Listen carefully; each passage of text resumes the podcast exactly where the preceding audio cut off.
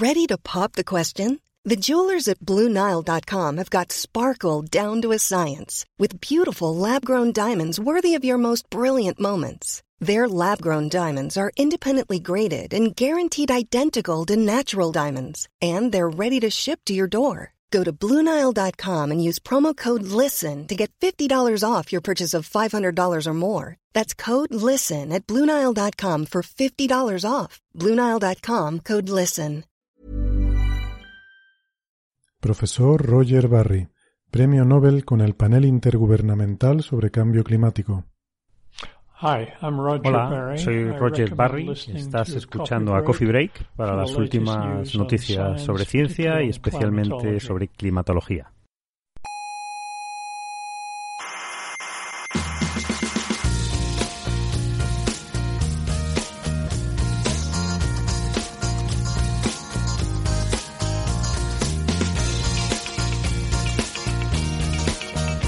Aquí comienza Coffee Break, la tertulia semanal de la actualidad científica. ¿Sale Maruenda? No, Maruenda no.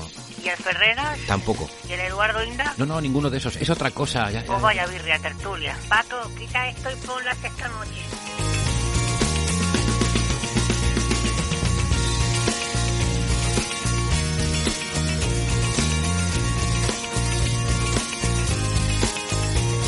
Saludos, criaturas cientófilas de todo el mundo. Y saludos también a los despistados que se hayan equivocado de programa y nos estén escuchando por error. Hoy es nuestro episodio número 200, si excluimos los bonus, y mucha gente nos ha preguntado si vamos a hacer alguna cosa especial. Y la respuesta, por supuesto, es que sí, que vamos a hacer lo de siempre, lo de cada semana, porque con esta compañía cada coffee break es especial. Además, nosotros como gente de bien del mundo científico tecnológico, pensamos en hexadecimal y en hexadecimal el número 200 se simboliza como C8, que no tiene nada de particular. El concepto de números redondos o especiales suele depender de la representación numérica. Eh, lo que es un número redondo en base 10 no tiene por qué serlo en base 16.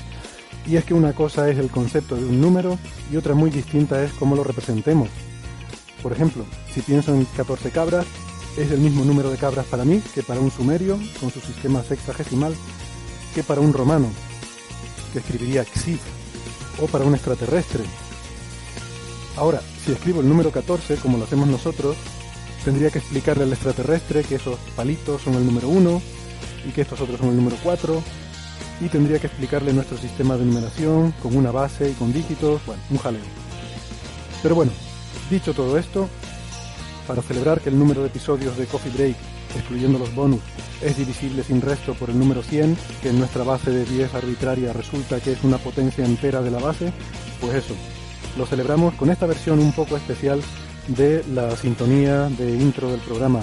Luego les cuento más sobre esto. En fin, les habla Héctor Socas y esto es Coffee Break, hoy con mucha biología y un poquito también de astrofísica. Esperamos que los temas de hoy les resulten interesantes. ¿Que dónde nos pueden escuchar? A ver, a estas alturas, si no nos escuchan, es realmente porque no quieren. Porque estamos en todas partes, en Evox, en Spotify, en Google Podcast, en Apple Podcast, en TuneIn y en más sitios. Y no dejen de suscribirse porque no les cuesta nada y si no se pueden perder algún episodio. Así que suscríbanse, que es gratis y tienen toda la información en nuestra página web que es señalirruido.com. Ahí pueden ver todos los episodios desde el principio del programa y la información sobre cómo suscribirse, cómo contactarnos, cómo eh, encontrarnos en redes sociales, en Facebook y en Twitter, cómo encontrar el club de fans. Todo eso lo pueden ver en la página web, insisto, señal y ruido, con ñ todo junto, señalirruido.com. En la radio de toda la vida nos pueden escuchar en Canarias, en Icoden Daute Radio, Radio El Día, Radio ECA y Ondas Yaiza. En Madrid, en Onda Pedriza. En Aragón, en Radio Ebro. En Málaga, en Radio Estepona. Y en Argentina, en la FM 99.9 de Mar del Plata. Tienen toda la información sobre horarios y frecuencias en nuestra página web, señalirruido.com. Bueno, y hoy tenemos una tertulia muy virtual que nos va a conectar desde Canarias, Málaga, pasando por Madrid, llegamos hasta Cambridge. De sur a norte, Francis Villatoro en la Universidad de Málaga. Hola, ¿qué tal, Francis? Un placer, aquí estamos con pocas ganas de que vengan ahora los exámenes y con mucho alumno en el despacho en tutorías. Bueno, míralo por lo bueno, los alumnos tienen menos ganas que tú y estarán sufriendo más que tú ahora mismo, pero bueno, seguro seguro que con un profesor como Francis es, más, eh, más llevadero tener exámenes y aprender. Em, bueno, no creas, no creas, ¿eh? que los profesores somos profesores y cuando somos divulgadores somos divulgadores. Tienes pinta de duro, ¿eh? de todas formas. Luego, luego nos cuentas, a ver, pero fuera de micro, nos cuentas a ver las perrerías que le hacen los estudiantes, porque seguro que tú eres los que ponen preguntas difíciles, ¿no? No, lo pasa que eh, yo, por ejemplo, ahora he tenido una asignatura de máster, le pongo problemas abiertos. Es decir, no son problemas de tipo 1 más 1 es igual a 2, sino un problema en el que, bueno, a más o menos que es algo que parece 1, algo que parece la suma, algo que parece otro 1, mira a ver qué te da. Y esto genera tensiones en los alumnos. Claro, si los alumnos vienen durante todo el cuatrimestre con tutorías prácticamente todas las semanas, pues, pero que muchos dejan todo para el final. Y cuando llega al final se encuentran con una gran bola, Increíble, yo, yo nunca hice eso, yo siempre iba todo, lo llevaba todo muy al día y siempre iba a las tutorías todas las semanas. Como seguro que también lo hacía Sara Robisco en Madrid. Hola Sara. Hola. Sara es Yo odiaba los exámenes de tipo test que restaban. Francis, tienes pinta de poner. no, pero eso está bien, eso es corregir el factor estadístico, porque si no por probabilidad tienes el 5 asegurado prácticamente, ¿no? Eh, yo no pongo exámenes de tipo test. Ostras. Em, que pues Sara es eh, ingeniera informática y un poquito más hacia el norte, ahora que están prácticamente alineados en longitud, esto va a haber que investigarlo, eh, algún especial de cuarto milenio o algo así, en Cambridge, en el Reino Unido, no Cambridge en Massachusetts, sino en el Reino Unido, tenemos a Carlos González Fernández. Hola Carlos. Hola, buenas, ¿qué Que es, em, eh, doctor en física y es investigador del Institute of Astronomy de la Universidad de Cambridge. Y mm, pues, pues nada, yo... Ah, sí, los twitters, me había olvidado los twitters. Eh, Francis es arroba emulenews, Sara es arroba sararc83 y Carlos es arroba carlosgnfd. Eh, y un servidor es arroba hsocasnavarro. Pues yo estoy un poco, eh, un poco de medio de bajona, medio de... Una sensación un poco rara porque estamos despidiendo que, además nos enteramos anteayer, porque no, no quería decirlo, a Fina, la recepcionista de, toda la vida de aquí del Instituto de Astrofísica, y, nada, me enteré, me enteré anteayer y justamente ahora, bueno, está todavía la gente aquí en la sala de al lado haciéndole una despedida sorpresa, la típica fiesta sorpresa que, que se le hace, pero, pero vamos, bueno, Carlos, supongo que tú eh, conoces a Fina y no, vamos, nos resultó muy, muy sorprendente, ¿no? La, la, noticia de que se iba. Hoy es su último día de trabajo y la, la estamos despidiendo. Y hemos estado ahí, pues nada, regalándole unas cosillas y tomando em, unas, copitas de champán para despedirla.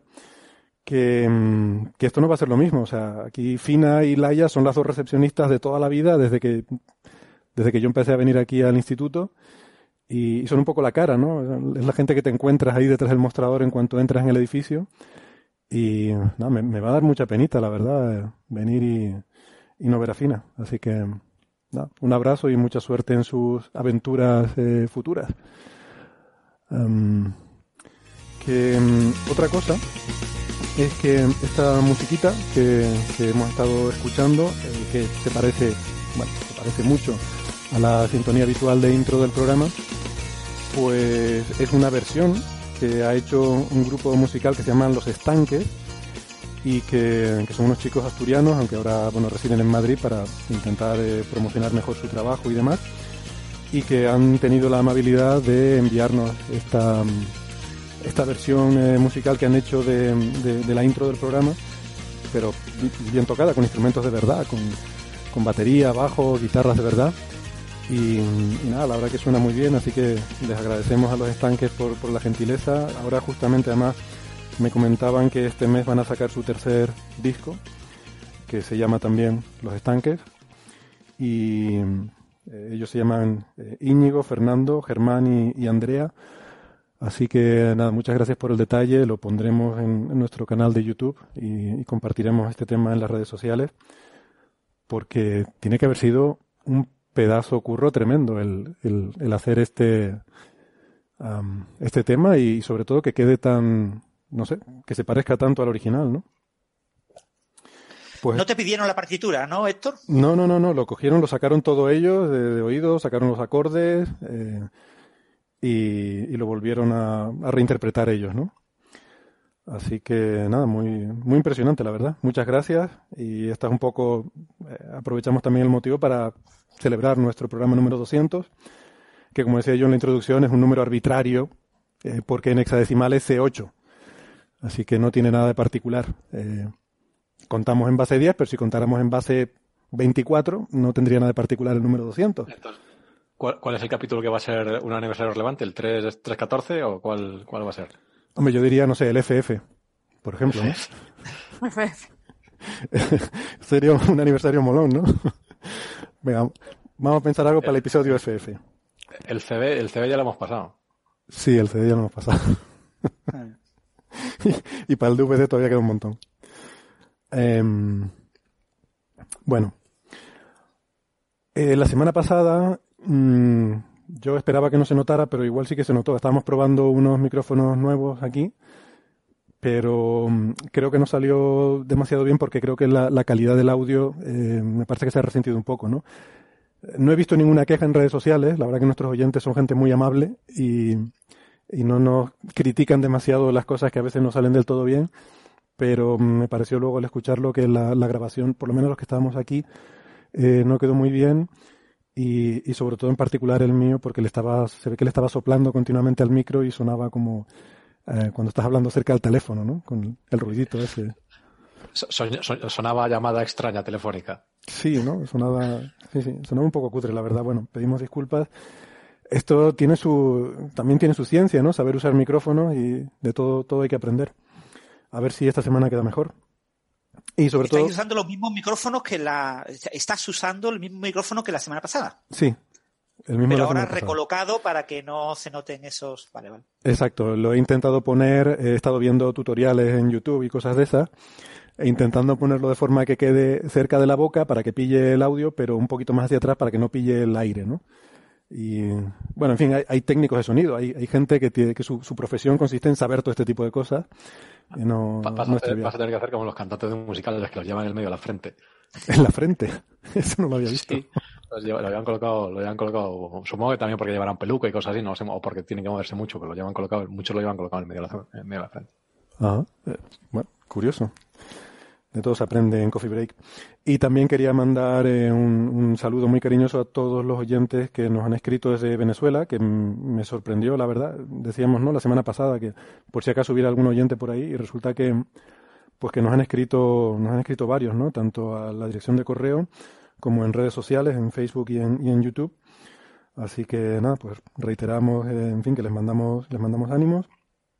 Y, y venga, vamos a entrar ya en, materia y en antimateria, porque mm, si les parece podemos empezar por el tema mm, que ha tenido algunos, eh, no sé, algunos cientófilos del mundo, o por lo menos de España, un poco preocupados estos días con la posibilidad eh, de que los nuevos futuros grandes colisionadores de partículas vayan a destruir la Tierra o incluso el universo. Que esto es algo que ya se habló en su día con el LHC, que luego se volvió a sacar cuando se mejoró el LHC para que tuviera más energía y que ahora cuando hablamos de nuevos colisionadores vuelve a aparecer el tema, ¿no? Y ya, ha puesto a destruir que destruye el universo, porque, porque ya se ha destruido, o sea, ¿cómo distingues que ha destruido solo la Tierra? Sí, sí, sí, no, es que ya eh, la cosa ya va por un desgarro en el espacio-tiempo que puede acabar destruyendo y haciendo colapsar el universo entero, ¿no? Que dice uno, caramba, si eso fuera posible, ya alguien lo habría hecho en algún momento. Quiero decir que, ¿no? Ya, ya habría pasado, siendo el universo tan grande el hecho de que el universo sigue existiendo para mí es prueba irrefutable de que no se puede destruir con un colisionador, porque si no ya, ya alguien lo habría hecho. Es más, que no hay nada, que, no hay nada que nadie pueda hacer localmente en un sitio que pueda destruir todo el universo, porque si no ya alguien lo habría hecho a estas alturas. Pero puede que lo hayan hecho ya. Lo que pasa es que la, onda se mueva a la velocidad de la luz y se esté destruyendo una especie de burbuja el universo a la velocidad de la luz y hasta que no nos llegue no nos enteraremos. Vale, vale, bueno, entonces, eh, claro, sí, entonces es equivalente, si, si es comparable a la vida del universo, pues entonces no pasa nada. Si el universo se va a destruir en un tiempo cosmológico, nos podemos quedar tranquilos, porque de todas formas el universo probablemente acabará sus días en algún momento. Yo me quedo tranquilo sabiendo que el universo no se va a destruir en los próximos, ponle 200 años, ¿no? Para que eh, mi familia no tenga problemas. bueno, Pues nada, esto eh, aquí en, España pues le, tuvo mucha repercusión a través de un artículo de José Manuel Nieves en el ABC, eh, del cual pues ya hemos hablado en muchas ocasiones. Y la razón por la yo, de hecho es que ni pensaba hablar de este tema, pero la razón por la que lo saco es porque vi en Twitter que aquí nuestro amigo Francis Villatoro se tomó la molestia de decir, pues claro, Nieves estaba citando a Martin Rees. Por cierto, eh, Carlos, colega tuyo ahí en Cambridge, si lo ves, por favor, pregúntale por este asunto. Le pregunto si conoce a Nieves. Sí. Eh, Nieves citaba un libro de Martin Rees en el cual hablaba de la posibilidad de destrucción del mundo y el universo y tal, y Francis fue y se cogió el libro y dijo, vamos a ver, esto para, para ser rigurosos hay que leerse el libro. Y fuiste y te pusiste ahí a leer, a leer el libro, te leíste 100 páginas del libro a cuenta de este artículo de Nieves. Bueno, me he leído el libro entero, ¿eh? el libro... Ah, ya te lo terminaste, ¿sí? Es un libro súper fácil de leer, ¿no? son libros de divulgación y, se llama On the Future, Prospect for Humanity, es el, sobre el futuro, ¿no? Lo, lo, que le espera a la humanidad. Y Rees fundamentalmente pues dice lo que todo el mundo dice, sin aportar realmente ningún tipo de enfoque novedoso. Y bueno, está bien, se lee, se lee muy, muy fácil, eh, porque no tienes que pensar en ningún momento, ¿no? Entonces, eh, dos sentadas en el autobús me lo he leído entero. Hmm. Pues bueno. Este tema concreto que comenta Nieves, que es el tema de los. Eh, está en un capítulo, que es el capítulo 2, el capítulo segundo, que es sobre el futuro de la humanidad, y se titula así. Y en la última sección del, del capítulo habla sobre los eh, riesgos eh, que podrían afectar a la humanidad en su conjunto. Y entonces empieza ese capítulo pues mencionando, hay muchas maneras de destruir la Tierra. una muy famosa son las relacionadas con los colisionadores de partículas. Y pone eh, esas tres eh, eh, puntos que destaca Nieves. Prácticamente son como tres párrafos, uno por punto, y de tres párrafos, una página y media, Nieves ha construido un artículo completo para DC. Hmm. Pero una pregunta, ¿pero eso lo plantea Riz como, como parte de la percepción pública que pueda existir de los riesgos de los colisionadores o que él realmente cree que, esos riesgos son reales? Porque me sorprende que alguien, fin, con, su nivel de, conocimiento pueda plantear esas cosas de forma seria, ¿no? No, lo, que él plantea es que se ha propuesto. O sea, hay gente que ha propuesto esto y comenta también que si la ciencia actual es correcta, de todos estos riesgos, el riesgo es exactamente cero. Pero que hay físicos que han especulado con la posibilidad de que la ciencia actual no sea correcta y extensiones futuras de la física actual podrían dar cabida a estos potenciales riesgos. Bueno, no sé. Eh, poner ese tipo de, frases pues ya abre inmediatamente la puerta a cualquier tipo de, de barbaridades que se puedan decir, ¿no? Y sobre todo a crear a lo mejor una impresión en el ciudadano de que existe incertidumbre con estas cosas. Pero no sé, recordemos que esto se ha repetido muchas veces cada vez que sale este tema de forma recurrente a cuenta del LHC y demás, que bueno, lo que se dice siempre, que lo que las colisiones que ocurren en el, en el LHC ocurren muchísimas veces todos los días en la alta atmósfera de la Tierra, lo que pasa es que no tenemos cámaras para, para grabarlas. O sea, el LHC intenta reproducir esas colisiones, pero en un sitio donde se pueda ver el resultado de la colisión, ¿no? Eh, yo creo que ya ese argumento es totalmente impepinable. Pero bueno, es una manera de, acabar un capítulo en el que quizás eh, no sabía muy bien cómo acabar. ¿no? este capítulo es el futuro de la humanidad en, la Tierra, eh, que es el capítulo 2. Empieza hablando de los riesgos de la biotecnología, el hecho de que pueda aparecer una nueva especie de humano. Pasa a hablar de los riesgos eh, cibertecnológicos, la robótica, la inteligencia artificial, que los robots eh, generen algún tipo de, de conciencia y decidan suprimir a los humanos. Después habla el tema de qué va a pasar con el futuro de, los trabajos, si realmente los humanos vamos a ser necesarios o no, y si las máquinas nos van a reemplazar en nuestros trabajos. Y, habla un poco de eso de la singularidad tecnológica de, de Rui, eh, de, de, Rey, de Rey Kurzweil. Y, y finalmente acaba el capítulo, no sabe muy bien cómo acabarlo, lo acaba con las destrucciones potenciales de, de la Tierra y su parte final es con el cambio climático, que podemos destrozar la Tierra, la habitabilidad de la Tierra, en lugar de la propia Tierra. ¿no? Pero empieza ese capítulo hablando de la destrucción física de la Tierra, eh, por eso que se la consuma un agujero negro o que generemos una, algún tipo de sustancia que, decida comerse toda la sustancia de la Tierra, por ejemplo, una, eh, los strangles, ¿no? La, materia extraña, o la posibilidad incluso de que destruyamos localmente el universo por nuestras acciones. Pero eso lo plantea como una cosa de probabilidad cero y le da pie a después meterse al tema del cambio climático. Ya, vale, lo que pasa es que es eso, ¿no? Que da un poco, si, si termina diciendo eso, que hay algunos físicos que proponen que, pues claro, da pie. Claro, el artículo de Nieves va un poco también en ese sentido, pone todo esto, está, se tira todo el artículo explicando estos riesgos de que podamos destruir el universo, y luego dice, bueno, pero lo cierto es que mm, los científicos no piensan que esto sea muy eh, problemático.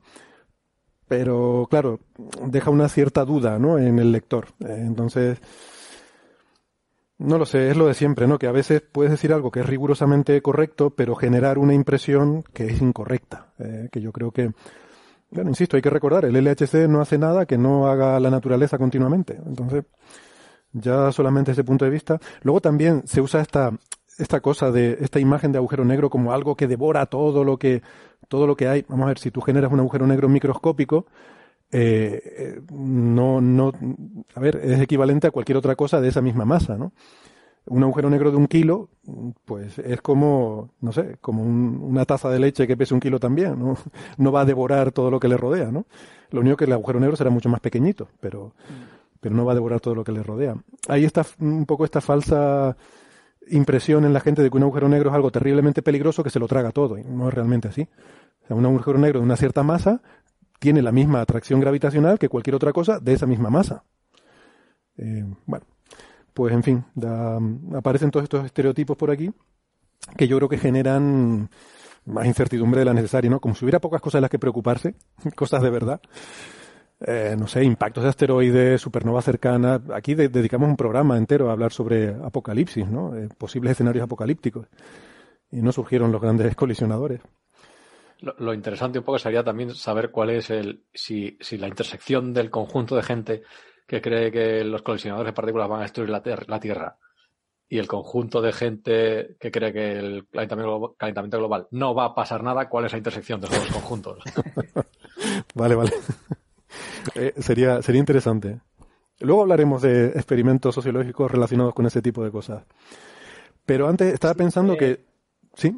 Por cierto, esto no, comentar un poco. Has comentado lo de un agujero negro de un kilogramo, ¿no? Eh, mucha gente dice, un agujero negro de un kilogramo, ¿qué tamaño tendrá? Hmm. Eh, el Sol tiene unos 3 kilómetros de radio, la Tierra tiene, no llega a al, centímetro, por ahí, del orden de centímetro de radio. Eh, estoy buscando en la Wikipedia, una, un kilogramo tendría del orden de 10 a la menos 27 metros. Es decir, sería como 10 órdenes de magnitud más pequeño que el radio de un protón. Hmm. Por lo tanto, un agujero negro de ese tamaño podría ponerse a oscilar en el campo gravitacional de la Tierra, ir dando vueltas, como ese famoso, eh, sabéis el ejemplo de hacer un agujero, un túnel que pase por el centro de la Tierra, si dejas caer un objeto, pues hará un movimiento armónico simple, si por supuesto es vacío el espacio y no tiene pérdidas, eh, con el campo gravitatorio yendo de, de un lado de la superficie a las antípodas y volviendo, pues el agujero negro hará eso, empezará a dar vueltas y vueltas y vueltas y vueltas y probablemente durante muchísimos miles de años no toque a ningún protón. Curioso, increíble. Para él sea la Tierra completamente eh, transparente. O sea, Francis ha dicho 10 órdenes de magnitud, significa 10.000 millones de veces. O sea, un agujero negro de un kilo sería 10.000 millones de veces más pequeño que un protón. Eso no, nos da una idea del asunto, ¿no? Yo creo que este hombre dijo, voy a escribir un libro. Se cogió todas las pelis apocalípticas que había, se las vio todas y ha hecho una mierda tremenda. No, hombre, no, no, no. A ver, Martín, eh, Martín lleva varios años escribiendo libros de divulgación de este estilo, ¿vale? Es que de divulgación muy delgaditos, que se venden muy bien, muy light, que le cuenta a la gente lo que la gente quiere escuchar. Y, Pero es que tocas Terminator, tocas eh, todo, todo, todas las pelis estas de se acaba el mundo de alguna manera están. Él se dedica mucho también a, filosofar un poco sobre algunas de estas cuestiones y tiene opiniones interesantes, ¿no? En, eh, yo lo vi en el Starmus, eh, estuvo dando una charla sobre bueno, algunas de estas cosas y te habla, por ejemplo, pues esto de la singularidad de la inteligencia artificial, de un futuro de... Mm, bueno, hace poco eh, generó muchos titulares mediáticos porque decía que el día que contactemos con una civilización extraterrestre probablemente serán sus máquinas, porque las máquinas mm, van a tener una duración mucho más larga que el... digamos que el, organismo biológico ¿no? que, las construyó, con lo cual es probable que la mayor parte de, de, sí, de sociedades que existan en el universo eh, sean no biológicas, sean artificiales. es, una, es una idea interesante, ¿no? No creo que sea suya originariamente, pero sí que él ha estado hablando bastante sobre este tema. Y, a mucha gente le parece también que esto es una cuestión apocalíptica porque significa que las máquinas nos van a aniquilar y cosas así, pero yo creo que él no lo presenta así realmente, lo presenta como, en fin, eh, cualquier estado de evolución biológica tiene un tiempo de vida, por lo que sabemos de, la biología, luego bien sea por evolución, por extinciones o por lo que sea, eh, va dejando paso a otros estadios, ¿no? No creo que sea razonable esperar que el ser humano vaya a vivir para siempre. Eh, no hay ninguna especie que haya vivido para siempre. Y tampoco debe preocuparnos mucho porque como individuos no vamos a vivir para siempre, con lo cual, ¿qué más nos da lo que le, si la especie vive para siempre o no? Y puede ser interesante, yo siempre lo he planteado, que el hecho de que nuestros descendientes últimos, eh, en vez de ser, un, no sé, otra especie biológica que haya evolucionado a partir de nuestro, sea eh, una, no sé, una civilización artificial, pues yo, a mí no me, en fin, no, me causa esto ningún conflicto moral ni, mental, ¿no?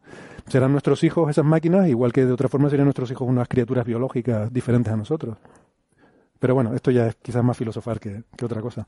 Pero que es el tema, el tipo de cosas en las que Martin Rees está, está ahora, por lo menos está hablando mucho, ¿no? No sé si trabaja en eso. Eh, probablemente algo haga porque hace, hace unos años, no sé, a lo mejor hace tres o cuatro años, eh, formaron aquí un centro que se llama el Leverhulme, eh, el Centro Leverhulme para el Futuro de la Inteligencia. Y bueno, básicamente es, eh, la verdad, no, no, sé cuál es el, el, o sea, cuál es el día a día de este centro. O sea, realmente es un centro en el que trabaja gente todos los días. O es una cosa así más de, de hacen meetings y conferencias y tal, eh, con cierta periodicidad. Pero básicamente el, el, el digamos, el, mission statement o el digamos, el, objetivo simple, puesto, puesto de manera simple de, esto es guiar el futuro de la inteligencia, inteligencia artificial. Entonces, es, un grupo de gente, pues, filósofos, ingenieros, físicos, todo tipo de, de científicos, que un poco, pues, pues, lo, lo pues, eh, buscan ver, o sea, no, solo no solo explorar cuál puede ser el futuro de la inteligencia artificial, sino un poco, pues, eh, sentar algún tipo de directivo, de directivas, de tanto morales como así, como éticas, en plan de por dónde hay que ir y por dónde no hay que ir. Entonces, yo entiendo que Martin Ruiz pues tendrá algún tipo de, de o sea, de trabaja en eso, si quieres, si quieres llamarlo así. Mm. Sí, puede ser. Eso sí que, eso sí que es chulo, ¿eh? Y sobre todo necesario.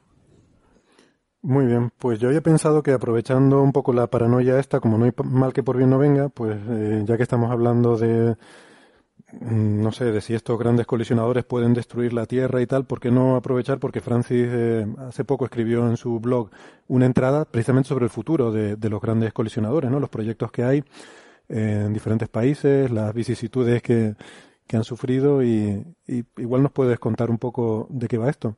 Quizás podríamos empezar por decir cuánto es la energía, cuando hablamos del LHC, que es el que tiene más energía y tal, poner un poco en contexto de qué energía estamos hablando, esos teraelectronvoltios, 14 teraelectronvoltios o así, ¿qué significa esto? Bueno, eso en, energía es eh, eh, depende de cómo quieras medir la energía, ¿no? En energía cinética puede ser la energía cinética de un mosquito, ¿no? Moviéndose a una velocidad normal. Eh, en el mundo macroscópico todos son energías enormes, ¿no? Porque la propia masa, yo que sé, la energía de un kilogramo, pues es enorme, porque la materia contiene una enorme cantidad de energía en su interior, ¿no?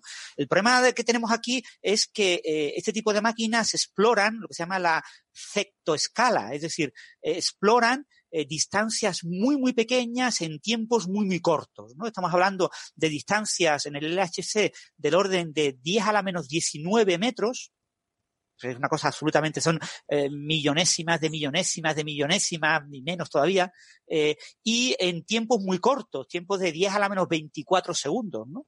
Eh, de segundos. O sea, la importancia no es que sea una alta energía, porque comparada con la energía que tú manejas al mover un vaso y levantarlo, pues probablemente es una energía muchísimo más grande, pero la diferencia es que has concentrado esa energía en tiempos ultra cortos y en espacios ultra pequeños. Y esa energía, esa densidad de energía es realmente enorme comparada con la densidad de energía del mundo macroscópico. Es que se suele usar la analogía esta de decir, no, recrear las condiciones al principio del universo. Bueno, sí, recrear las condiciones al principio del universo, pero en un tamaño pequeñísimo, microscopiquísimo, más pequeño que una partícula subatómica, y en un tiempo, como dice Francis, brevísimo, ¿no? Más pequeño, a 10 a menos 20 segundos, es que eso no podemos ni medirlo. Así que... A escala del universo, estamos estudiando la física en la escala del teraelectronvoltio, la escala del electrón, teraelectronvoltio, unos 10.000 eh, eh, eh gigaelectronvoltio, es decir, unas 10.000 veces la masa convertida en energía de un protón, es una escala equivalente al estado del universo cuando tenía aproximadamente un nanosegundo. O sea, estamos estudiando física que era la habitual en todo el contenido de todo el universo en su conjunto, eh, en la época de la que tenía aproximadamente un nanosegundo. Un nanosegundo. Eh, ya en este nanosegundo habían pasado una enorme cantidad de cosas, de transiciones de fase, eh, desde la inflación cósmica habían pasado muchas cosas, ¿no? Pero todavía quedaban muchas cosas por hacer. Eh, hay que tener en cuenta, por ejemplo, que los, los, primeros núcleos atómicos eh, se producen muy posteriormente, sobre el, minuto tercero, sobre los tres primeros minutos. Y, por ejemplo, la formación de los primeros átomos ocurre pues a los 380.000 años. Pero las partículas. En una época en la que ni había átomos ni había núcleos. Mm, ya, había, ya estaban formándose partículas subatómicas, ¿no? En el nanosegundo. Claro, las partículas subatómicas se excitan, esos campos, en el recalentamiento, es decir, tras la inflación. Después de la inflación, vale.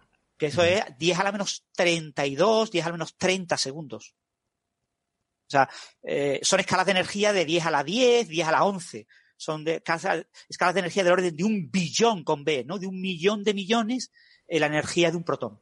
Hmm. Y aquí estamos trabajando con escalas de energía del orden de 10.000 veces la energía de un protón. hay una enorme diferencia de escala entre lo que explora eh, los grandes colisionadores actuales y lo que sería la escala de energía de la inflación, que es cuando, digamos, se eh, transforma la energía del campo inflatón o del propio espacio-tiempo, depende de quién sea el causante de esa inflación cósmica. hay que recordar las ideas de José Eldetsen, que hablaba de que influya mucho la propia curvatura, la propia gravitación en la, eh, en la inflación, pero en cualquier caso, quien produzca la inflación, las partículas, el bang del Big Bang es muy, muy anterior, eh, es decir, es una escala de energía mucho mayor que la que exploramos en el LHC. Y por, eh, bueno, el otro día justamente por curiosidad, como estamos hablando de estas cosas de, colisionadores y, sus peligros y tal, me dio por mirar la energía o la, o la potencia, digamos, sí, la energía que, produce el LHC, ¿no? Que, se maneja en ese, en ese acelerador y resulta que cuando está funcionando, em, eh, pues eh, está, em, está utilizando energías del orden de 100 megavatios, potencia, ¿no? Energía por unidad de tiempo, del orden de unos 100 megavatios, que eso es eh, bastante menor que lo que produce una, una central eléctrica. O sea, que las centrales eléctricas que tenemos, pues no sé, en nuestras ciudades, pues, pueden producir fácilmente 500 megavatios tranquilamente, ¿no? Entonces, desde el punto de vista de simplemente por tener esa referencia, ¿no? De las energías de las que estamos hablando, pues, pues hombre, mm, parece menos concebible que puedas destruir el universo con 100 megavatios, ¿no? Ya sería, habría que tener, tendría que estar muy mal, muy, muy mal hecho para que con 100 megavatios lo puedas destruir. O la Tierra. Eso es cierto, eso es cierto.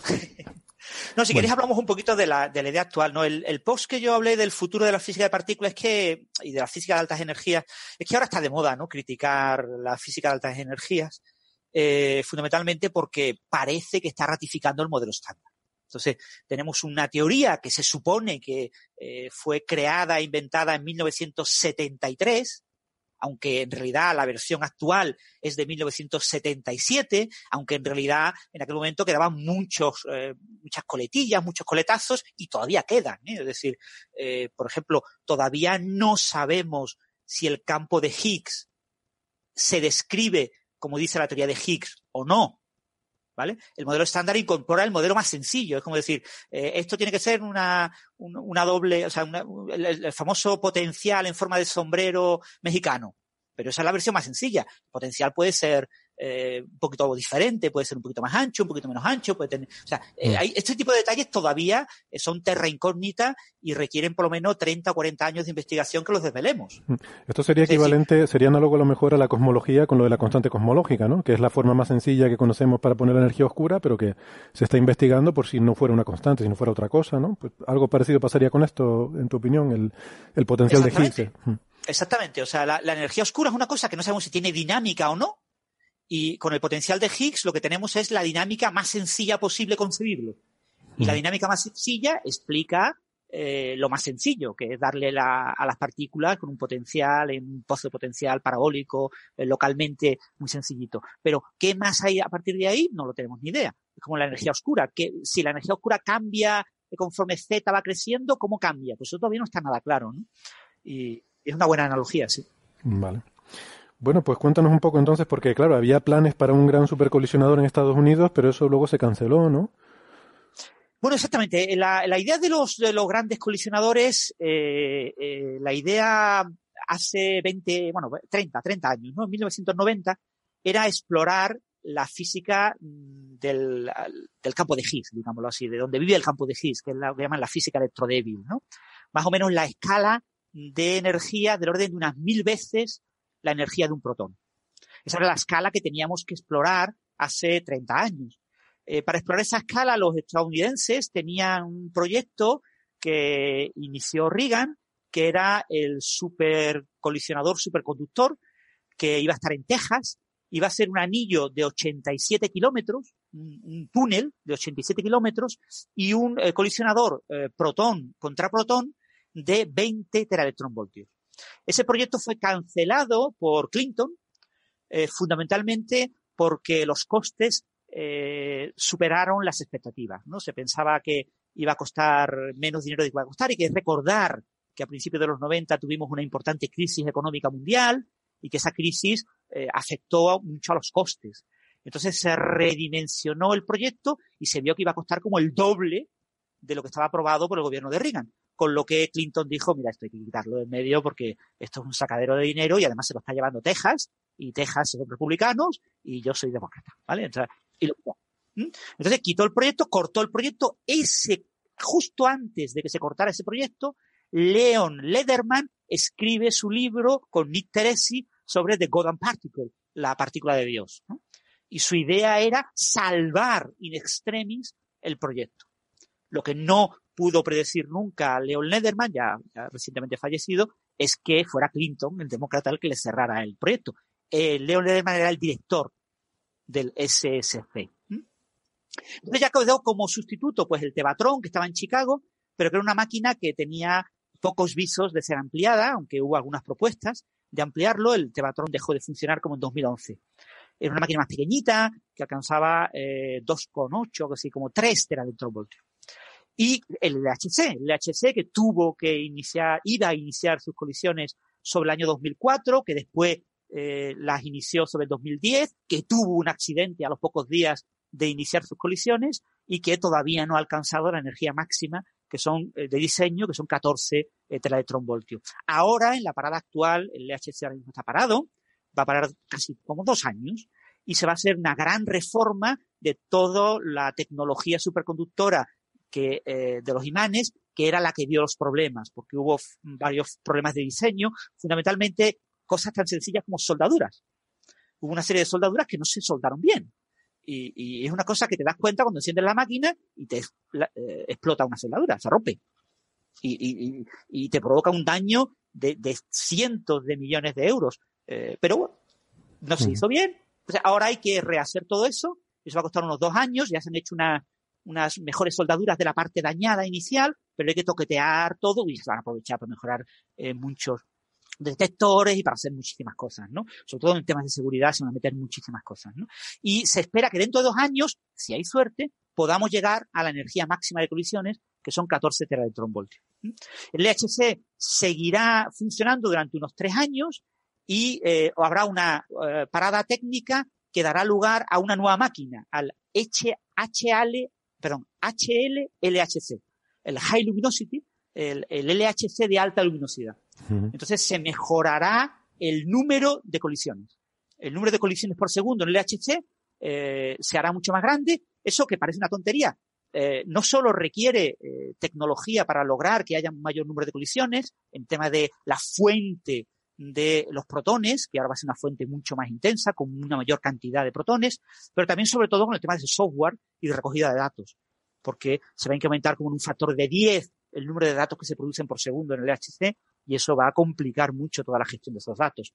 Pero bueno, esto va a empezar a funcionar a finales de los 2020, con suerte sobre 2025, quizás 2027, y estará funcionando durante unos 10 años, hasta 2037 o por ahí, entonces, habrá que cortarlo en algún momento para eh, hacer la máquina que lo sustituya. Ya sobre el año 2040 ya no tenemos LHC, ¿vale? El LHC ya lo podemos dar por olvidado sobre el año 2040. ¿Qué podemos tener a partir de 2040? Pues el problema está en que si queremos tener una nueva máquina, hay que empezar a diseñarla ya. estamos a 20 años de 2040. Que una máquina de este tipo no se diseña en dos días. ¿eh? Son miles de personas trabajando durante 10 años, 15 años para construir la máquina, para diseñar y construir la máquina y hacer toda la tecnología. Porque toda la tecnología de imanes para la máquina futura no existe. Hay que crearla. ¿Vale? O sea, hay que crear tecnología. Eh, Esas son máquinas eh, que no usan la tecnología de hoy, sino que usan una tecnología que aún no existe y que se, se hace, se desarrolla, se investiga, se innova para poderla incorporar a la máquina que empezará a ser fabricada, pues yo qué sé, en 2035 o 2040 como muy tarde. Entonces, hay varias propuestas en la actualidad para sustituir al LHC. Una de las más sencillas es cambiar todo lo que tenemos en el túnel, pero no cambiar el túnel. Cambiar todos los imanes, pero no cambiar el túnel. Se llama HE LHC, el High Energy, el LHC de alta energía. Eh, con un túnel de 27 kilómetros, colisiones protón-protón, podremos alcanzar unos 27 teraelectronvoltios. Eso parece posible. Los imanes para hacer eso no existen. ¿Vale? O sea, no existen, pero se cree que en 20 años podrán ser desarrollados con eh, la tecnología europea eh, liderando eh, esa investigación. Estos imanes después tienen aplicaciones biomédicas en hospitales, tienen aplicaciones en cantidad de sitios, en cantidad de industrias. Es decir, estamos hablando de una cosa que, que es una inversión, porque va a dar rédito, y no al LHC, sino a, a toda la sociedad. Ahí vemos al gato de Sara, Sí, ahí está el gato de Sara para la porra. pues ahí Pero bueno, hay, hay, proyectos más ambiciosos, ¿no? El proyecto más ambicioso es lo que llaman el, el Future, el FCC, eh, el colisionador del futuro. El colisionador del futuro, la idea es hacer un, túnel de 100 kilómetros de longitud. ¿eh? El LHC eh, tiene 27 eh, kilómetros, hay que construir un nuevo túnel, eh, más o menos que aproveche la existencia del LHC, por lo tanto será entre Francia y Suiza, cerca de Ginebra, un túnel de 100 kilómetros, y ahí se podrán alcanzar, pues, energía, se espera, del orden de 100 teraelectronvoltios. En lugar de 14 teraelectronvoltios, 100 teraelectronvoltios, ¿no? si os acordáis de la, de las teorías que nos habló Kim Matías, ¿Os acordáis de Joaquín Matías? Sí, sí, claro. Que él hablaba de una posible partícula de 30 teraelectronvoltios. Uh Se vería este colisionador de 100 teraelectronvoltios podría encontrar esas partículas hipotéticas caso de que existiera, claro. Claro, claro, claro. Cuando dice 100 kilómetros, está hablando de la longitud, no del radio del anillo. De la longitud, no, del, no del radio, de la longitud. Entonces, claro, eh, hacer un túnel de 100 kilómetros es del orden del 30% del coste de esta máquina y el coste mínimo pueden ser unos 20 mil millones de euros. ¿eh? Va a costar pues, del orden casi 10 mil millones de euros solo construir el túnel. ¿eh? Es una obra de ingeniería. Obra de ingeniería en la que van a trabajar muchas empresas españolas, porque de las grandes constructoras europeas de túneles son españolas. ¿Eh? Qué bonito, qué bonito sería que, que Elon Musk, Elon Musk, Héctor, ya con esto acabo y te paso la ah, voz. Sí, sí, Elon Musk quiere ser él el que construya el túnel quiere llevarse el paquete de billetes, ¿eh? quiere llevarse los miles de millones y dice, no, yo te los hago un poquito más barato, a la mitad de precio. A los europeos nos interesa que sean las empresas españolas y empresas de otros países las que lo hagan, claro. Claro, claro. No, solamente iba a decir que qué bonito sería que las empresas españolas estuvieran compitiendo más que por construir el túnel, por hacer la tecnología, las cámaras, los detectores, los superconductores, los imanes, el diseño, eh, ¿no? las cosas más tecnológicas. ya se han hecho cosas muy interesantes. Del detector LHCb, gran parte de la tecnología de detección es española. Y, se han hecho muchas cosas. Eh, lo que sí es verdad es que, bueno, eh, hemos mejorado mucho, pero en España la física de altas energías experimental estaba un poquito retrasada hace 30 años cuando se empezó a, a, trabajar con el LHC y trabajamos en el instrumento más pequeño. Pero para los futuros instrumentos ya estamos aportando cosas desde varios institutos. Pero España no es una gran potencia en física de partículas experimental. Sí, en, bueno, en general, en instrumentación científica en general. Eh, por aclarar, porque has mencionado, has tocado ahí diferentes conceptos muy interesantes. Hablabas de diferentes diseños para el High Luminosity LHC, el High Energy LHC. A lo mejor podríamos explicar un poco la diferencia, ¿no? Lo que cuando hablamos de luminosidad o de energía de un colisionador.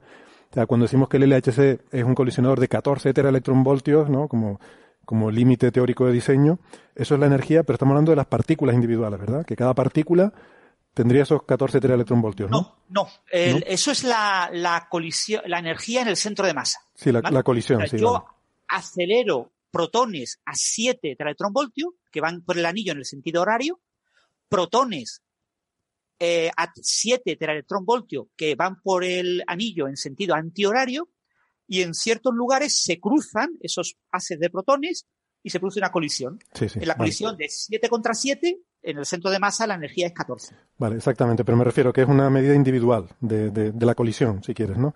Claro. Mientras que por otra parte la luminosidad es una medida de cuántas partículas tenemos. O sea, por una parte, el, el, o sea, la etiqueta que le ponemos al colisionador nos habla de la energía de las colisiones, de las partículas individuales. O sea, ese, ese mosquito, la energía cinética de un mosquito, eso es lo que lleva eh, las partículas que colisionan, bueno, la mitad, como dice Francis, porque chocan de frente. Y por otra parte, lo que hacemos es muchas de esas colisiones. Tenemos millones de esas colisiones y eso es lo que nos quiere decir la luminosidad. O sea, que el High Luminosity LHC tendría colisiones, que cada una de esas colisiones sería la misma energía, pero habría muchísimas más. Eh, o sea, que eh, este, este HLHC es 14 mosquitos. 14 mosquitos. no, pues la, la luminosidad son son miles de millones de, protones, ¿no? Sí, claro. Fijaros una cosa. Yo quiero, yo quiero chocar un protón contra otro protón. Bien, hoy en día, con la tecnología actual, eso es prácticamente imposible. Coger un protón, coger otro protón, acelerarlo a 7 electronvoltios y chocarlo es prácticamente imposible. Entonces, ¿qué hago yo? Hago un paquete. O sea, cojo unos poquitos de protones. Por ejemplo, unos 10.000 millones de protones. Y cojo 10.000 millones de protones contra 10.000 millones de protones y los choco.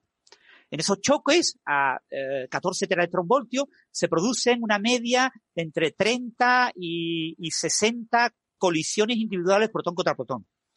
Solo me interesa la que de todas ellas sea la más energética. Las menos energéticas las desprecio. Hay un hardware que automáticamente se olvida de todo eso. Y de las más energéticas solo me interesan las que tienen ciertas signaturas que, ciertas señales, ciertas características que me hacen pensar que son prometedoras. Eso lo hacen unas redes neuronales en tiempo real de manera automática, el resto de las colisiones las elimino y desaparecen. El LHC es un productor eh, constante de basura, estoy perdiendo constantemente cantidad de información. Guardo como una de cada mil eh, cosas que pasan. Entonces, yo lo que hago meter en el LHC son paquetes. Cuando yo meto los paquetes, meter buenos paquetes requiere eh, que sean paquetes cortos para poder meter muchos paquetes.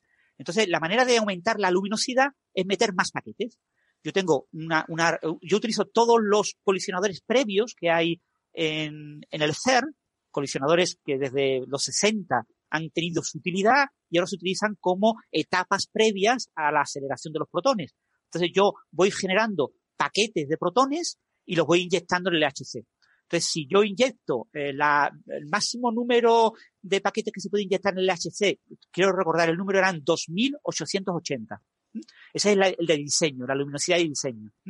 Eh, entonces, eh, la idea del High Luminosity, de aumentar la luminosidad, es poder meter más paquetes, yo que sé, 4.000 paquetes. Entonces, tengo que fabricar paquetes mucho más pequeños, lo que me requiera en las etapas previas, pues mejorar mucho la tecnología y sobre todo los imanes que aceleran esos paquetes han de ser diseñados para tener en cuenta que los paquetes ahora son más cortos y que eh, todo el, manejo magnético de, ir acelerando esos eh, paquetes de protones sea el adecuado. ¿no?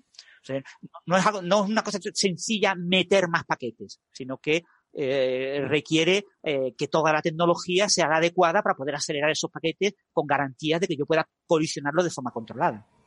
Esto sería el equivalente a hacer un telescopio con un espejo más grande, en nuestro caso. Tienes más luminosidad, captas más fotones, pero son fotones de la misma energía, en este caso, ¿no? Exactamente. Estás observando el mismo tipo de rango de frecuencia, digamos así. Y esto lo que nos eh, disminuye es el tiempo que tenemos que necesitamos para detectar una señal, porque tenemos más estadística, al tener más colisiones tenemos más estadística, y entonces cuando mm, decimos que hay un, indicio a 3 sigma y hay que seguir eh, midiendo para confirmarlo, pues esto nos permitiría Em, reducir ese tiempo de forma que podríamos ver cosas para las que hasta ahora no tenemos estadística suficiente, ¿no? Sobre todo procesos raros. los procesos que en el modelo estándar están fuertemente suprimidos, es decir, son eh, procesos que requieren eh, muchas partículas intermedias y por lo tanto son muy improbables. Una cosa que ocurre una vez cada millón de colisiones. Pues si ocurre una vez cada millón de colisiones, si yo tengo un billón de colisiones, ha ocurrido un millón de veces. Pero si yo tengo eh, un trillón, pues ha ocurrido un billón de veces. O sea, cuantas más veces ocurra, más probable es que yo lo vea. Hay que tener en cuenta que las cosas no solo ocurren, sino además yo tengo que detectarlas. Me interesa que las cosas ocurran y además que ocurran con una señal que yo he preparado los sistemas de filtrado de colisiones para detectar esa señal. Entonces hay muchas cosas que son muy improbables, pero que solamente podemos ver por procesos que son aún más improbables. Con lo que aumentar la luminosidad es como aumentar eh, en el, cuando miro el cielo, tengo una, una luminosidad aparente tope. Eh, por el tipo de cielo en el que estoy, luminosidad aparente de 20, de 21, depende de los telescopios, pues aumentar esa luminosidad aparente más lejos. Y poder ver no solo a 21, sino a 23 o a 24. Muy bien. Pues eso es un poco el, futuro de esto. En fin, es como eh, lo que pasa pues con los grandes telescopios, con las misiones espaciales, ¿no? Que con décadas de antelación uno va planificando y diseñando las próximas misiones, los próximos proyectos. Hay una tecnología nueva que desarrollar, eh, hay miles de personas que tienen que trabajar en el desarrollo y la construcción de esos proyectos y esto es lo que pasa también con, con este tipo de cosas. Bueno, pues es un poco el panorama. Si quieres, me, permites comentar una cosa para los españoles. Bueno, el, la decisión de qué va a ser Europa, es decir, porque la decisión de lo que va a ser Europa para los próximos 20 años, pues hay que empezar a tomarla, eh, se va a tomar en España, en Granada. Entre el 13 y el 16 de mayo de este año va a haber una reunión, un simposio, donde se van a valorar diferentes propuestas y eh, ya en enero, del 20 al 24 de enero de 2020, en Alemania se va a tomar la, la decisión de qué va a ocurrir con la física de partículas eh, en, la, en, esta década, la década de 2020. ¿no? ahí ya se puede tomar la, una decisión y si realmente apostamos por este futuro eh, colisionador de, de 100 kilómetros de, de longitud en el túnel o no apostamos por ese colisionador y apostamos pues, por otro tipo de física más barata, más asequible. Eh, hay que tener en cuenta que eh, China ahora mismo se ha comprometido a hacer un acelerador de 100 kilómetros eh, para 2040. Entonces, ellos ya han aprobado ese proyecto. Aprobar un proyecto en una fase en la que estamos todavía en fase de previa de diseño, ¿vale? Es dar poquito dinero. Puedes dar un millón de euros o 10 millones de euros y ya, has aprobado el proyecto. Y eso no es nada, eso es pecata minuta, ¿no? No estamos hablando de invertir, pero es un proyecto que por lo menos ya está aprobado. En Europa todavía no lo tenemos aprobado. Y esa parte de esa decisión se va a consensuar en Granada en mayo. Así que volveremos a hablar en Coffee Break del tema. Muy bien. Estupendo. Pues volveremos entonces a hablar del tema para ver cómo queda el, panorama futuro de estos colisionadores. Si les parece, pasamos de tema. Eh, tenemos ahora un asunto un poquito desagradable porque es una de estas noticias que no nos gusta dar, pero que hay que darlas porque de vez en cuando pasa que hay corrupción, en, fin, en todos los ámbitos de la sociedad, también en el ámbito científico. Y estos días hemos tenido la noticia un poco, pues un poco desagradable de eh, un investigador español de gran prestigio, Carlos López Otín, que trabaja en temas de, biogenética, en em, el cual, bueno, eh, como digo, un investigador que ha sido premiado con eh, la, distinción nacional de investigación, y mm, que tiene eh, proyectos de la, del ERC, el European Research Council, y que ha visto retirados hasta nueve artículos de eh, las revistas en las que los había publicado por supuestamente manipulación de, datos y de algunas de las figuras que aparecen en esos artículos. ¿no? Entonces, bueno, esto ha generado bastante debate. Eh, Carlos ha estado siguiendo el tema porque eh, no sé por qué, eh, pero le gusta, le gusta seguir estas cosas. Eh, entonces, que, que nos cuente un poco de qué va esto, Carlos. ¿Culpable o inocente, antes que nada? Esto es como lo, como lo, que dicen los americanos, que hay, hay, hay gente que, que, se encuentra con la gloria, hay gente que nace para la gloria y hay gente a la que le tiran la gloria encima. Pues esto, o sea, yo también un poco este tema me lo tiraron encima. Yo he estado tranquilamente en Twitter a mis cosas y había una, una chica había preguntado si, si alguien conocía ejemplos de, estaba dando clases de biología, si alguien conocía ejemplos de, problemas éticos en el campo de la investigación, pero que no fuese obvio si, si aquello era una, conducta unética, si era una, conducta poco ética o era, era una cosa inmoral y. Entonces yo, iluso de mí, le dije, pues mira, esto acaba de salir en la prensa y puede ser interesante. Grave error.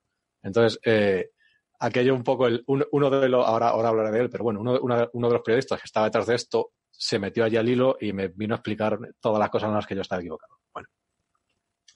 Entonces, la historia, la historia es la siguiente. Efectivamente, como decía Héctor, pues este Carlos López Otín, que es un investigador eh, español y es profesor de, eh, a ver que lo miro. creo que es catedrático, ¿no? En la Universidad de Oviedo. perdón, sí, o sea, es, profesor, es catedrático de bioquímica y biología molecular en, la Universidad de Oviedo. Y efectivamente es un investigador pues, con muchos premios y con una, relevancia internacional muy importante. Es, o sea, un poco algo que quizá sea, sea, difícil de, eh, medir en palabras normales, pero una de las cosas que todos los científicos medimos en nuestro currículum es lo que se llama el índice H, que es el número de publicaciones que tú tienes que, tiene, que han sido referenciadas tantas veces como ese número. Es decir, yo, por ejemplo, mi número H es 17, significa que tengo 17 papers que tienen 17 o más referencias. Pues el número H de este paisano es 103. ¿Cuánto, perdona? 103. Madre mía.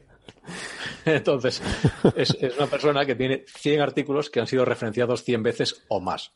A ver, hay, que decir una cosa. El número H tiene un cierto comportamiento exponencial. Es decir, es progresivamente más difícil aumentar un número. Y sí, también es verdad. Cuanto más mayor eres, más, más grande es el número.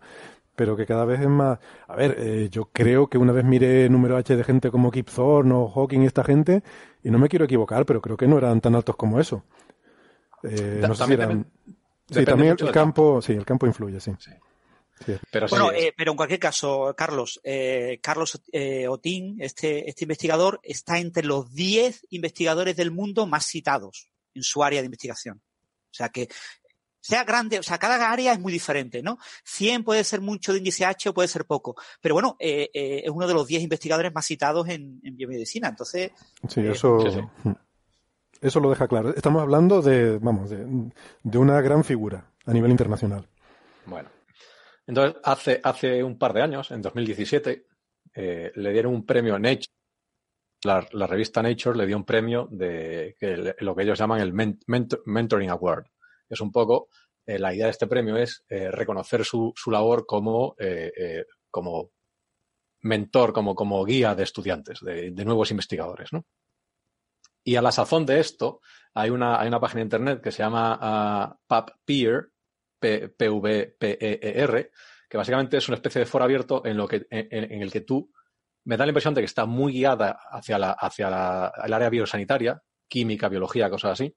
Entonces tú, si estás leyendo un artículo y encuentras incongruencias o fallas en el artículo, pues puede ser este foro discutirlo, ¿no? Un poco decir, pues mira, he encontrado esto y, se abre un poco el debate. Bueno, pues en, esta página empezaron a eh, revisar algunos artículos, entre ellos un artículo que, eh, que tiene Nature, que fue eh, el, artículo viene a decir algo, es, un, artículo que estudia una, eh, un, proceso que eh, controla el envejecimiento celular. Ellos estaban estudiando una, serie de enfermedades que son, principalmente niños que envejecen muy rápido. Entonces hay una serie, hay, hay varios, varios síndromes que, es, eh, que al fin y al cabo son diferentes causas para el mismo resultado que eh, producen un, envejecimiento celular muy, muy, muy acelerado, con lo cual niños que pueden tener 12 10, 12, 13 años tienen eh, eh, la biología, su biología de, la biología de su cuerpo es la de una persona muy mayor, 60, 70 años. Entonces, estos investigadores, entre, los que el, Carlos Robert era el, es el investigador principal en ese artículo, investigaron, descubrieron un, proceso molecular que modula este tipo de envejecimiento celular entonces, esto fue un resultado súper importante, era un, artículo de mucho peso en Nature, y bueno, a la raíz de que, de que le diesen este premio, pues alguien, una, persona anónima, se, dedicó a ir a, este artículo y descubrió que una de las figuras estaba manipulada. Entonces, todos estos artículos, eh, eh, en general, todos a, posteriori, otros ocho artículos en otra revista de menos impacto, que es el, Journal of eh, Biological Chemistry, se dieron cuenta de que tenían el mismo problema. Entonces terminaron retirando los nueve artículos. Problema, cuando dices problema, quiere decir que estaban manipulada alguna figura. Eso es, o sea, la, verdad simple es esa, las figuras están manipuladas. Ahora, este es el problema. Y esto es una cosa de, es un poco, eh, eh, es un poco al revés que la película. Aquí todo el mundo es malo. Entonces, la, pregunta, o sea, la cuestión es esta. estas gráficas están manipuladas. La técnica que, que usan estos, todos estos equipos de investigación, que es una técnica muy común en bioquímica, es lo que llaman el, bueno, tiene, tiene, varios nombres dependiendo de a qué te lo, a qué lo, para qué lo uses, que lo llaman, está el Northern Blot, el Southern Blot y el Southwestern Blob y el Western Blob. Entonces, básicamente, esto lo que es, el, primero de ellos es, es, el Southern Blot, que es una técnica que eh, inventó un señor que se llamaba Southern, o sea, de sureño, y a partir de ahí todo el mundo obtuvo bien hacer la coña de la variación de esa técnica, cambiarle el punto, el punto, el punto cardinal. el punto cardinal, ¿no? Entonces, esto lo que hace es, eh, este, eh, este Southern Blot lo que hace es, eh, tú tienes una, un ADN que tú quieres saber qué es lo que es ese, cómo es ese ADN. Entonces tú tienes, pues imagínate, estás investigando el ADN de las células de tu piel. Entonces coges un trocito de tu piel, lo, lo, lo, lo pasas por una batidora, le, haces una serie de procesos químicos que extraen el ADN, tú coges ese ADN, pues tú no sabes qué pintada tiene ese ADN, pero tú lo que puedes hacer es generar otros trozos de ADN, eh, como o sea, no sé, como todo el mundo sabe, el ADN si quieres es un poco como una cremallera. Entonces tú puedes generar trozos de cremallera que encajan con el otro trozo de cremallera que tú quieres investigar y esos trozos de cremallera por la parte de atrás, en lugar de ser una molécula de ADN normal, pues tienen una, una, una molécula que va a reaccionar con luz, por ejemplo o que es insoluble, o, tipos de procesos físicos que te permiten aislar el otro trozo. Entonces tú coges tu cremallera, si la pegas al ADN, y, por ejemplo, eh, la iluminas con láser o algo así. Entonces tú puedes ver en qué trozos de ADN se han ido pegando los que tú has fabricado sabiendo en qué parte. Es un poco como si tú tuvieses una, una pieza de Lego. Entonces tú sabes qué pinta tiene tu pieza de Lego y esa pieza de Lego solo puede encajar en otra pieza de Lego. Entonces tú buscando tus piezas de Lego sabes dónde están las otras piezas de Lego y con eso puedes un poco reconstruir la estructura del ADN. Vale, esto que estás contando ahora es un poco la técnica que se usa en estos papers. vale. Entonces, pues vamos, perdón un momento que, te interrumpa, porque lo que vamos a hacer es que vamos a despedir ya la conexión para las radios, eh, pero nosotros nos quedaremos un ratito más en el podcast hablando más de los detalles de, de, este, de este turbulento asunto, ¿no? Pero nada, los oyentes que nos escuchan por la radio, pues nos, nos, despedimos hasta la semana que viene y les invitamos a que si les interesa la conversación, que eh, se descarguen el episodio completo en el podcast con la versión extendida. Venga, hasta la semana que viene. Hasta luego. Chao, chao.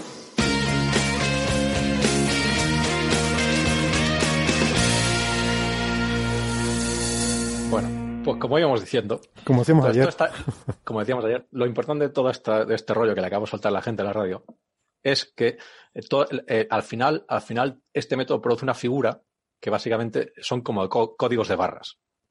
Entonces, en el código de barras, digamos, eh, son, son, las bandas negras te dicen dónde se han colocado donde eh, esta, esta, este ADN brilla más, ¿no? Entonces, todo lo que te permite es básicamente, básicamente si, miras el código de barras, puedes ver qué tipo de ADN eh, tienes o no. Cada uno, cada, cada tipo de ADN tiene un código de barras, ligeramente diferente y, tienes una, gráfica que son básicamente tiras verticales, que son eh, códigos de barras verticales, y comparas unos con otros.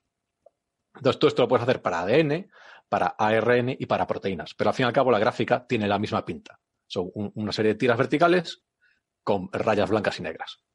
Entonces, ¿qué pasa? Tú tienes, eh, digamos, digamos, tienes el código de barras de la cosa que tú estás estudiando, y después tienes códigos de barras vacíos porque no encontraste otra cosa, o tienes códigos de barras de muestras de control, que sabes lo que eran desde un principio. Entonces, todas estas figuras, esas otras partes que no son la molécula que esta gente está estudiando, han sido manipuladas. Entonces, alguien, por ejemplo, una cosa que alguno de ellos, lo que, alguno de estos artículos lo que tienen es, han cogido un trozo de una figura de otro sitio y lo han puesto encima de, tapando algo que estaba en su figura. Entonces, el problema es esto, o sea, ¿qué es lo que estaban tapando? O sea, no se sabe. Eh, lo, más probable, o la impresión que yo tengo es que se trata de una cosa estética. O sea, esa figura, pues a lo mejor tenía un defecto, o, yo qué sé, ahora una cosa que, no estaba muy clara, y lo tapan un poco para que sea una figura mucho más impresionante sin, sin, que, sin que eso afecte de manera grande al resultado científico. Pero el hecho innegable es que esas figuras están manipuladas. Entonces, cuando, cuando esto, cuando esto, cuando e, estos comentarios en PubPeer eh, llegan a Nature, Nature lo, que le pide es que, que bueno, efectivamente estas, estas, estas figuras pues han sido eh, toqueteadas, han sido manipuladas, entonces que por favor les manden los datos para comprobar eh, cuál era el alcance de esta manipulación y resulta que esta gente no tenía los datos originales. Con lo cual, Nature en ese momento lo que hace es retirar el artículo. No puede emitir una corrección porque no puede comprobar lo que pasa y les, les pide que retiren el artículo. Entonces, cuando esto pasa, eh, pues eh, la, la, misma persona que había alzado la voz de alarma, el, el, mismo anónimo que había lanzado la voz de alarma, se dedica a ir mirando otros papers de, de Carlos López. y se encuentra con estos ocho papers en, este, en, este otro, en esta otra revista que tiene exactamente el mismo problema. En Nature Biology, ¿no?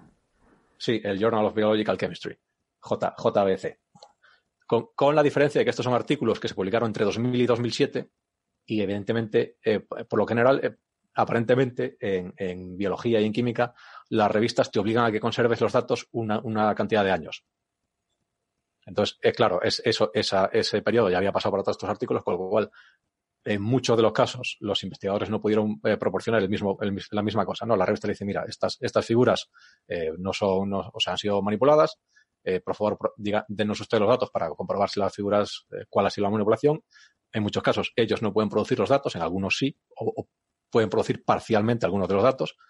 Y eh, al final la revista les pide que retiren de manera los ocho papers, que son todos los papers que Carlos López ha mandado a esa revista, por otro lado. Entonces, esto es lo que pasa. Entonces ahora aquí viene la, esto, es, digamos, son los hechos. Esto es lo que ha pasado. Ahora es donde entra la interpretación de los hechos. Un momento, Carlos. Sí. Eh, tiene 53 artículos en esa revista. Eh, bueno, pues igual no. yo, o sea, yo había, mirado en la búsqueda de, o sea, yo he hecho la búsqueda allí, igual he hecho algo mal. Bueno, pues, o sea, pues eso. Nature tiene 12, pero en Journal of Biological Chemistry tiene 53 pues igual, he hecho alguna más. El buscador de la revista es un poco complicado y como no, como no ponga los acentos eh, correctamente, igual, pues igual un problema. Bueno. Entonces, de, todos estos artículos, eh, hay, varias cosas. Espera, a lo mejor el denunciante no encontró los otros artículos porque había puesto mal los acentos como tú y solo encontró esos ocho. y son los ocho que ha denunciado. otra, otra, cosa, otra cosa que puede pasar es que no, o sea, este hombre tiene, eh, con, en publicaciones con referí, tiene casi 400 artículos.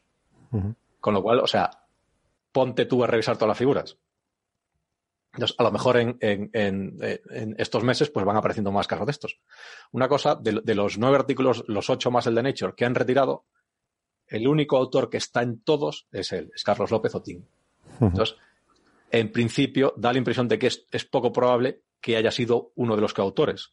O, o, esto es una cultura que, o sea, es digamos la cultura de su laboratorio, que esto se hace habitualmente, y entonces es algo que ha pasado de generación a generación de investigadores, o es el que está detrás de todo esto. No, no hay, o sea, no hay otra persona que haya estado en todos los artículos haciendo estas cosas. Entonces, eso, sí. yo lo que, lo que veo aquí, entonces hay una cierta discusión, ¿no? Hay una polémica, si quieres, sobre, em, digamos, si se puede considerar eh, inético, no, o sea, cinética este comportamiento. Eh, porque por una parte hay quien defiende que, bueno, que solo es un tema de presentación lo que ha manipulado para hacer las gráficas más bonitas, pero que los resultados científicos son correctos. Efectivamente. Hay como, hay como dos niveles aquí, ¿no? Entonces, podemos discutir, mmm, ¿sabes lo que decíamos antes fuera de micro? Hay corrupción nivel 1 y nivel 2, ¿no? Nivel 1 sería si has hecho una manipulación cosmética, eh, nivel 2 sería que directamente te has inventado los resultados. Efectivamente. La cuestión es, parece que el nivel 1 está, está claro que... La, cuestión es, esa, o sea, esto es una chapuza o una maldad. ¿Cuál es el...? Cuál es el... Entonces, eh, una de las cosas que López Otín y sus coautores eh, con, las que se, con la que se defienden es con el hecho de que otros autores han comprobado sus resultados. Entonces, en principio, daría la impresión de que no han manipulado. O sea, se trata de lo primero, una chapuza, no una, no una, una maldad. A ver, yo, pero, eso, lo que indicaría es que no es el nivel 2 que decíamos, pero el nivel 1 eh, para, para mí es maldad también. Quiero decir, no es chapuza. Chapuza es cuando algo te sale mal. Eh, maldad es cuando tú lo haces intencionadamente mal. Pues, pero puede ser que sea una maldad pequeña, en el sentido de que no es como inventarte resultados, pero aún así es inventarte las figuras por las razones que sea. Porque claro, una de las cosas que se esgrimen es decir, bueno, pues que, porque para que fueran más bonitas, para que fuera portada de Nature.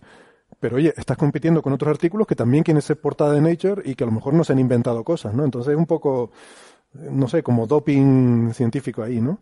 Sí, sí. Hay, eh, de hecho, hay otro nivel todavía superior a esto. Y es que este, en general, los, los, eh, artículos de, no sé cuál es el factor de impacto, digamos, el, el ranking en el campo del, del Journal of Biological Chemistry, pero Nature, esto eh, Nature Cell es una revista con un factor de impacto, impacto altísimo. Entonces, su artículo de, en esta revista fue usado para una eh, petición de dinero a la, a, la, Comunidad Europea. Entonces, en base a este artículo y a otros, consiguieron dos millones y medio de euros para su proyecto de investigación. ¿Qué pasa ahora que has tenido que retirar uno de los artículos que tú eh, pusiste en tu propuesta para justificar tu investigación? ¿Qué es lo que pasa? Entonces, ¿qué pasa con esos dos millones y medio y qué pasa con otra gente que se quedó sin dinero porque te lo dieron a ti? Entonces, esto es, es, una cosa, es una cosa eh, eh, a valorar, ¿no? A, ver, si vamos, si, si nos ponemos, permitís un segundito, la revista es Q2.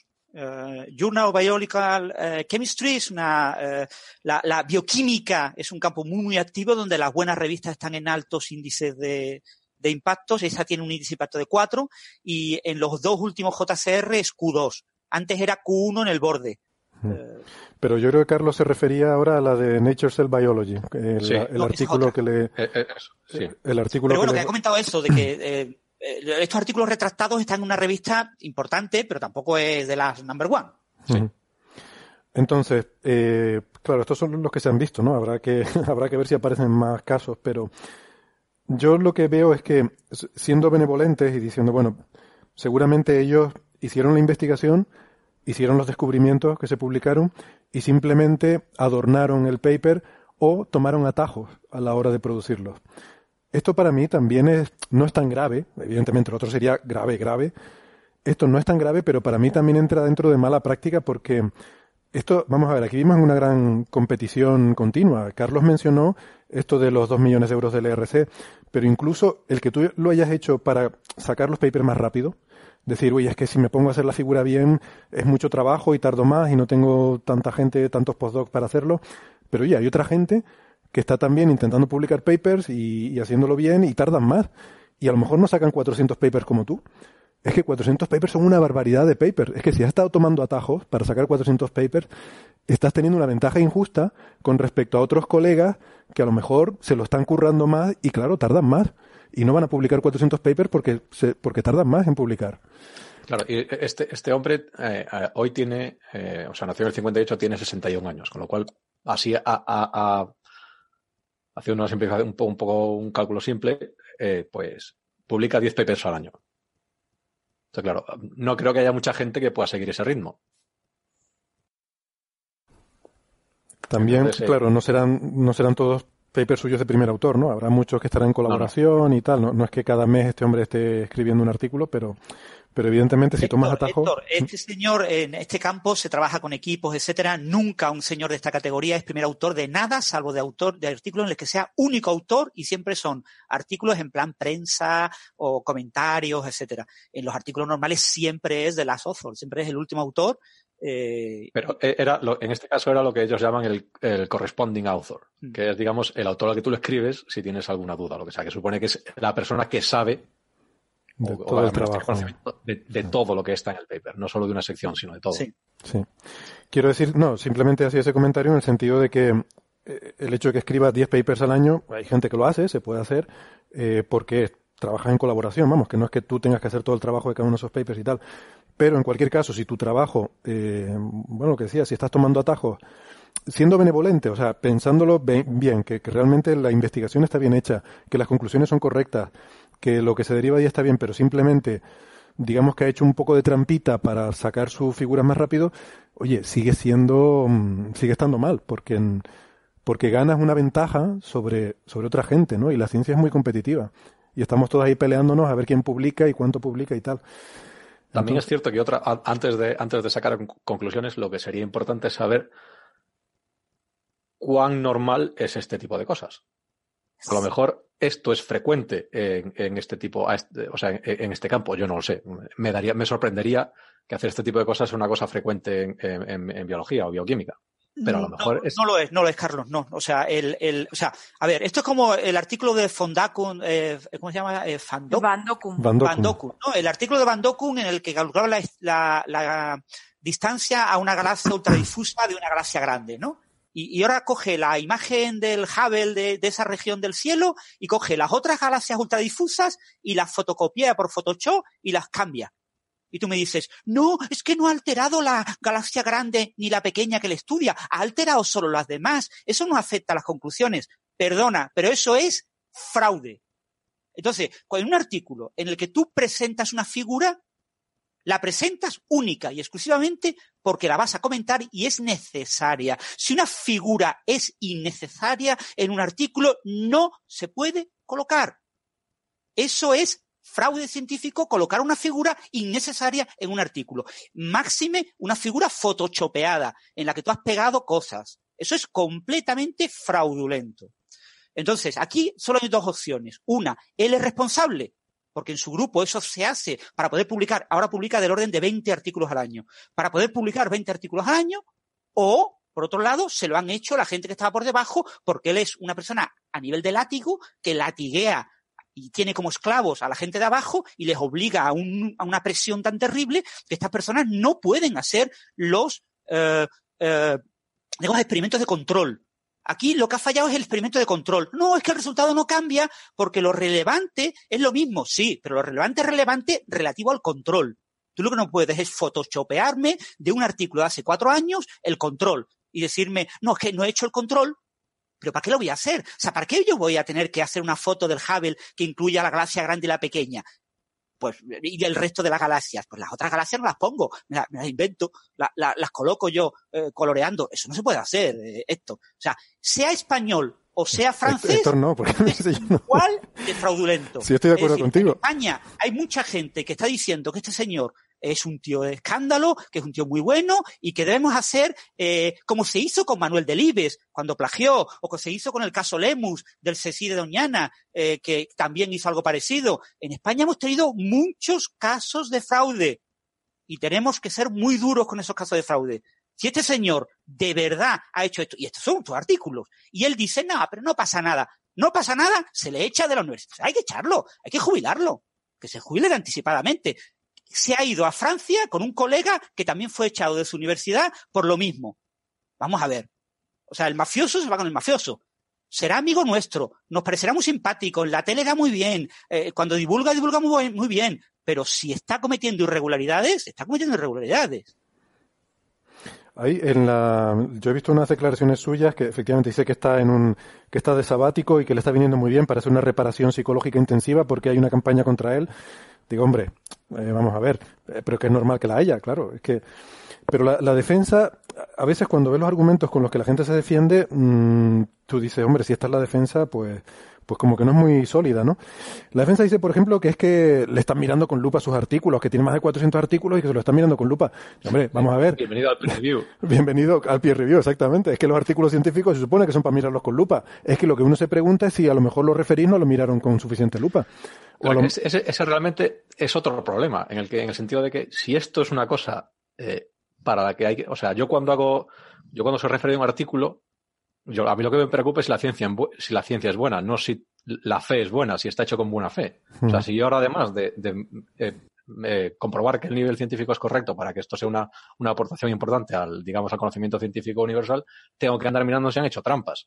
O sea, yo no puedo hacerlo. No, yo creo que eso no se le exige al referí, ¿no? Pero sí, me imagino que si esta manipulación es suficiente para que en el club de no sé qué, de pub, eh, no sé cuánto, se dieran cuenta, pues a lo mejor un referí que tiene que mirarlo con cierto nivel de detalle, a lo mejor tendría que haber dado cuenta también. O quizás es verdad que ahora estamos más acostumbrados a Photoshop y estas cosas y las pillamos más que a lo mejor una persona que no esté acostumbrada, ¿no? Eso ya no lo sé. yo, si hubiese yo sido el referí, a menos que yo ya sepa que eso es una práctica habitual y vaya a comprobar si la figura está manipulada, yo no me voy a poner a comparar una figura de un artículo con otro para ver si han cortado un trozo y se lo han pegado encima. Sí, no, yo tampoco estoy acusando al referee, ¿no? Lo que quiero decir es que ah, claro. lo que quiero decir es que se supone que cuando tú mandas un artículo que eso va a pasar un escrutinio y que además se supone que es una contribución relevante para la humanidad que por tanto mucha gente va a estarlos leyendo y no sé, si este hombre pensaba publicar artículos en Nature Cell Biology y esperaba que nadie lo fuera a mirar, pues no sé, es un poco es un poco flojillo. Ese es un argumento que me parece insostenible. Y el otro argumento es decir, no, pero los resultados están bien, con lo cual eh, se está defendiendo solo de una parte de la acusación, ¿no? Es como si te dice, usted ha robado y ha matado, y dice, no, yo no he matado. Dice, bueno, pues por lo menos ha robado entonces, ¿no? Implícitamente en, está... en, ningún momento en ningún momento han negado que han manipulado figuras. Eso parece ya un hecho constatado. Por eso. Y de hecho, toda la gente que hay un artículo en el país relativamente largo, toda la gente que, que los defiende un poco, todos dicen lo mismo. O sea, esto no se pone en duda los resultados, se pone en duda el proceso. Claro. Y dicen, no, es un tío muy brillante, ¿no? Como decía Francis, sí, evidentemente es muy brillante y ha hecho cosas muy buenas, pero, pero además de eso, eh, oye, es como si, yo qué sé, un deportista lo pillan dopándose y dice, no, es que es muy bueno. Bueno, sí, es muy bueno, pero además ha estado haciendo trampa. Igual no es la comparación más, no sé, más adecuada, pero, pero está claro que no, que esto es una mala praxis, claramente. Sí, sí, eso, es indudable. Y, y, después también está el hecho que, el, digamos, el primer periodista que, que, se, que se hizo eco todo esto es un hombre que se llama Leonid Schneider, de una página que se llama For Better Science. Este era un hombre que era, era bioquímico, originalmente era bioquímico, y ahora se ha pasado al, al, periodismo. Y básicamente lo que se dedica es a esto, a destapar casos de o mala praxis o, problemas éticos o directamente gente que, se inventa las cosas. El problema que tiene este hombre es que es una persona súper agresiva. Entonces, cuando, cuando eh, esta gente se, queja de que, hombre, yo no sé si, directamente se quejan sobre él, pero, o sea, yo, la, la, interacción de cinco segundos que he tenido con este hombre a mí ya me ha dejado cansado por una semana. He tenido que ir a dormir la siesta. Pues, claro, es difícil, aunque tenga toda la razón del mundo este hombre, que muy probablemente la tenga, es difícil empatizar con él, porque después que, es que dice unas cosas, os voy a leer un trozo de, de, de su, de su, eh, a ver si lo encuentro por aquí, tenía, tenía un trozo de... ¿Este es el que se metió en tu conversación en Twitter? Sí, sí, efectivamente, dice. Está, está hablando de todo este caso, tiene un montón de artículos sobre, sobre Carlos López Otín, un montón. Y en uno de ellos, en uno de los últimos, dice, personalmente yo tengo una teoría de por qué la, academia en la península ibérica eh, funciona así.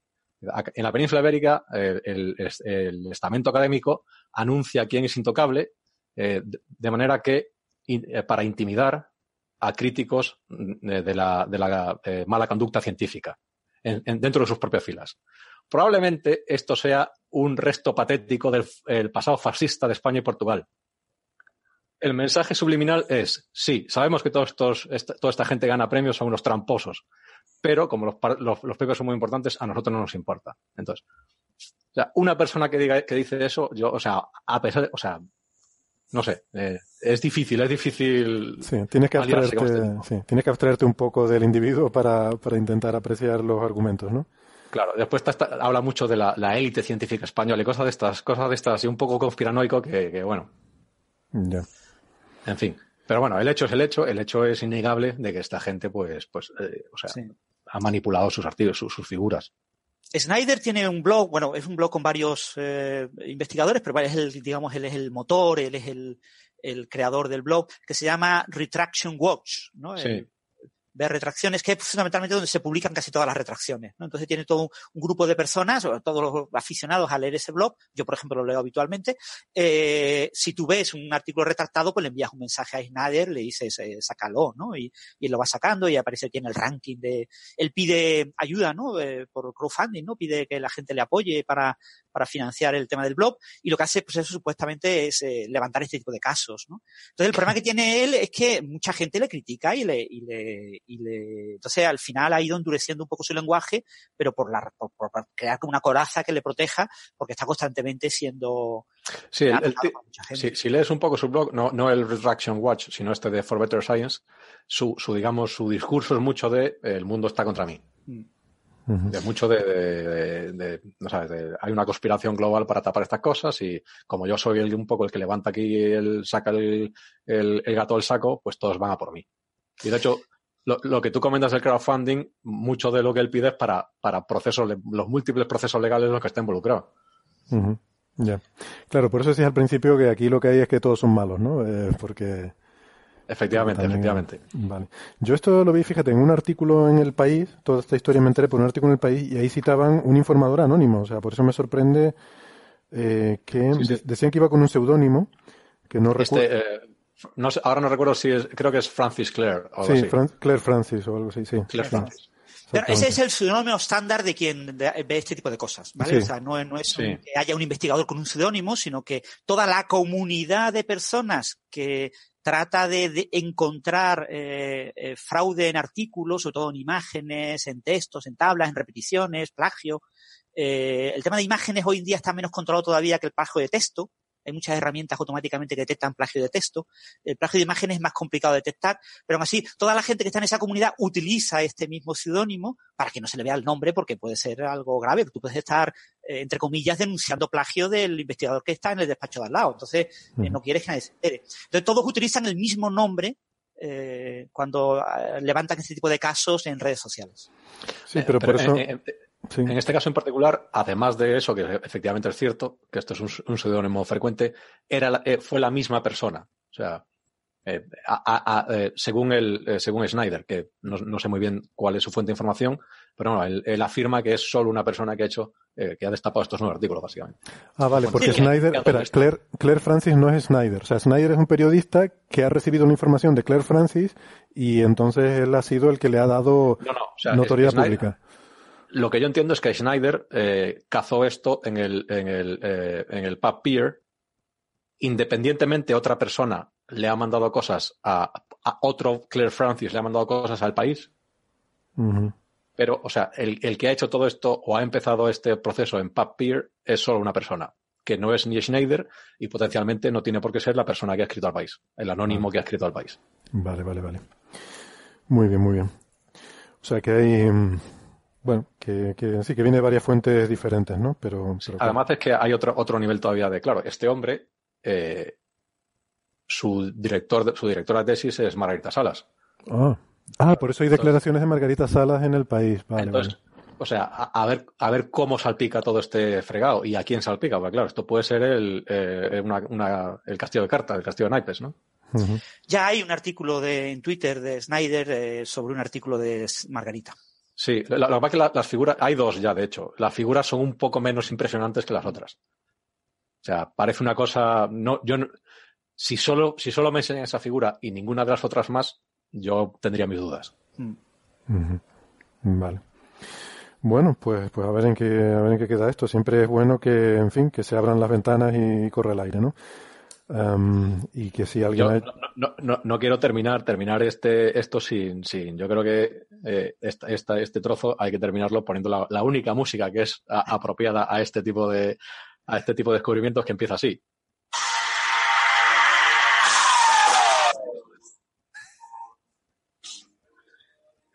Ya está. Y esta ha sido mi parte CSI y ahora me voy a mi casa. Me he quedado, total... una cosa que, eh, yo creo que es muy importante que lo divulguemos en el programa porque mucha gente no accede a este tipo de información, no sabe la importancia. Esto es muy importante. Es decir, eh, que, que en un estudio de astrofísica alguien haga, haga un fraude y te venda una galaxia que está a 20 megaparsecs, pero que en realidad está a 14, la verdad, a la gente de la calle le importa un comino. Pero que alguien que trabaja en bioquímica, cuyas conclusiones van a ir a fármacos, que van a hacer ser suministrados a humanos, a personas enfermas, y que esas personas van a recibir unos fármacos con efectos secundarios por culpa de un artículo que es fraudulento, es mucho más grave. Porque ese artículo fraudulento afecta a la salud de mucha gente. Pero esto es un poco como lo, que comentábamos antes. Si el universo todavía sobrevive es porque es difícil destruirlo.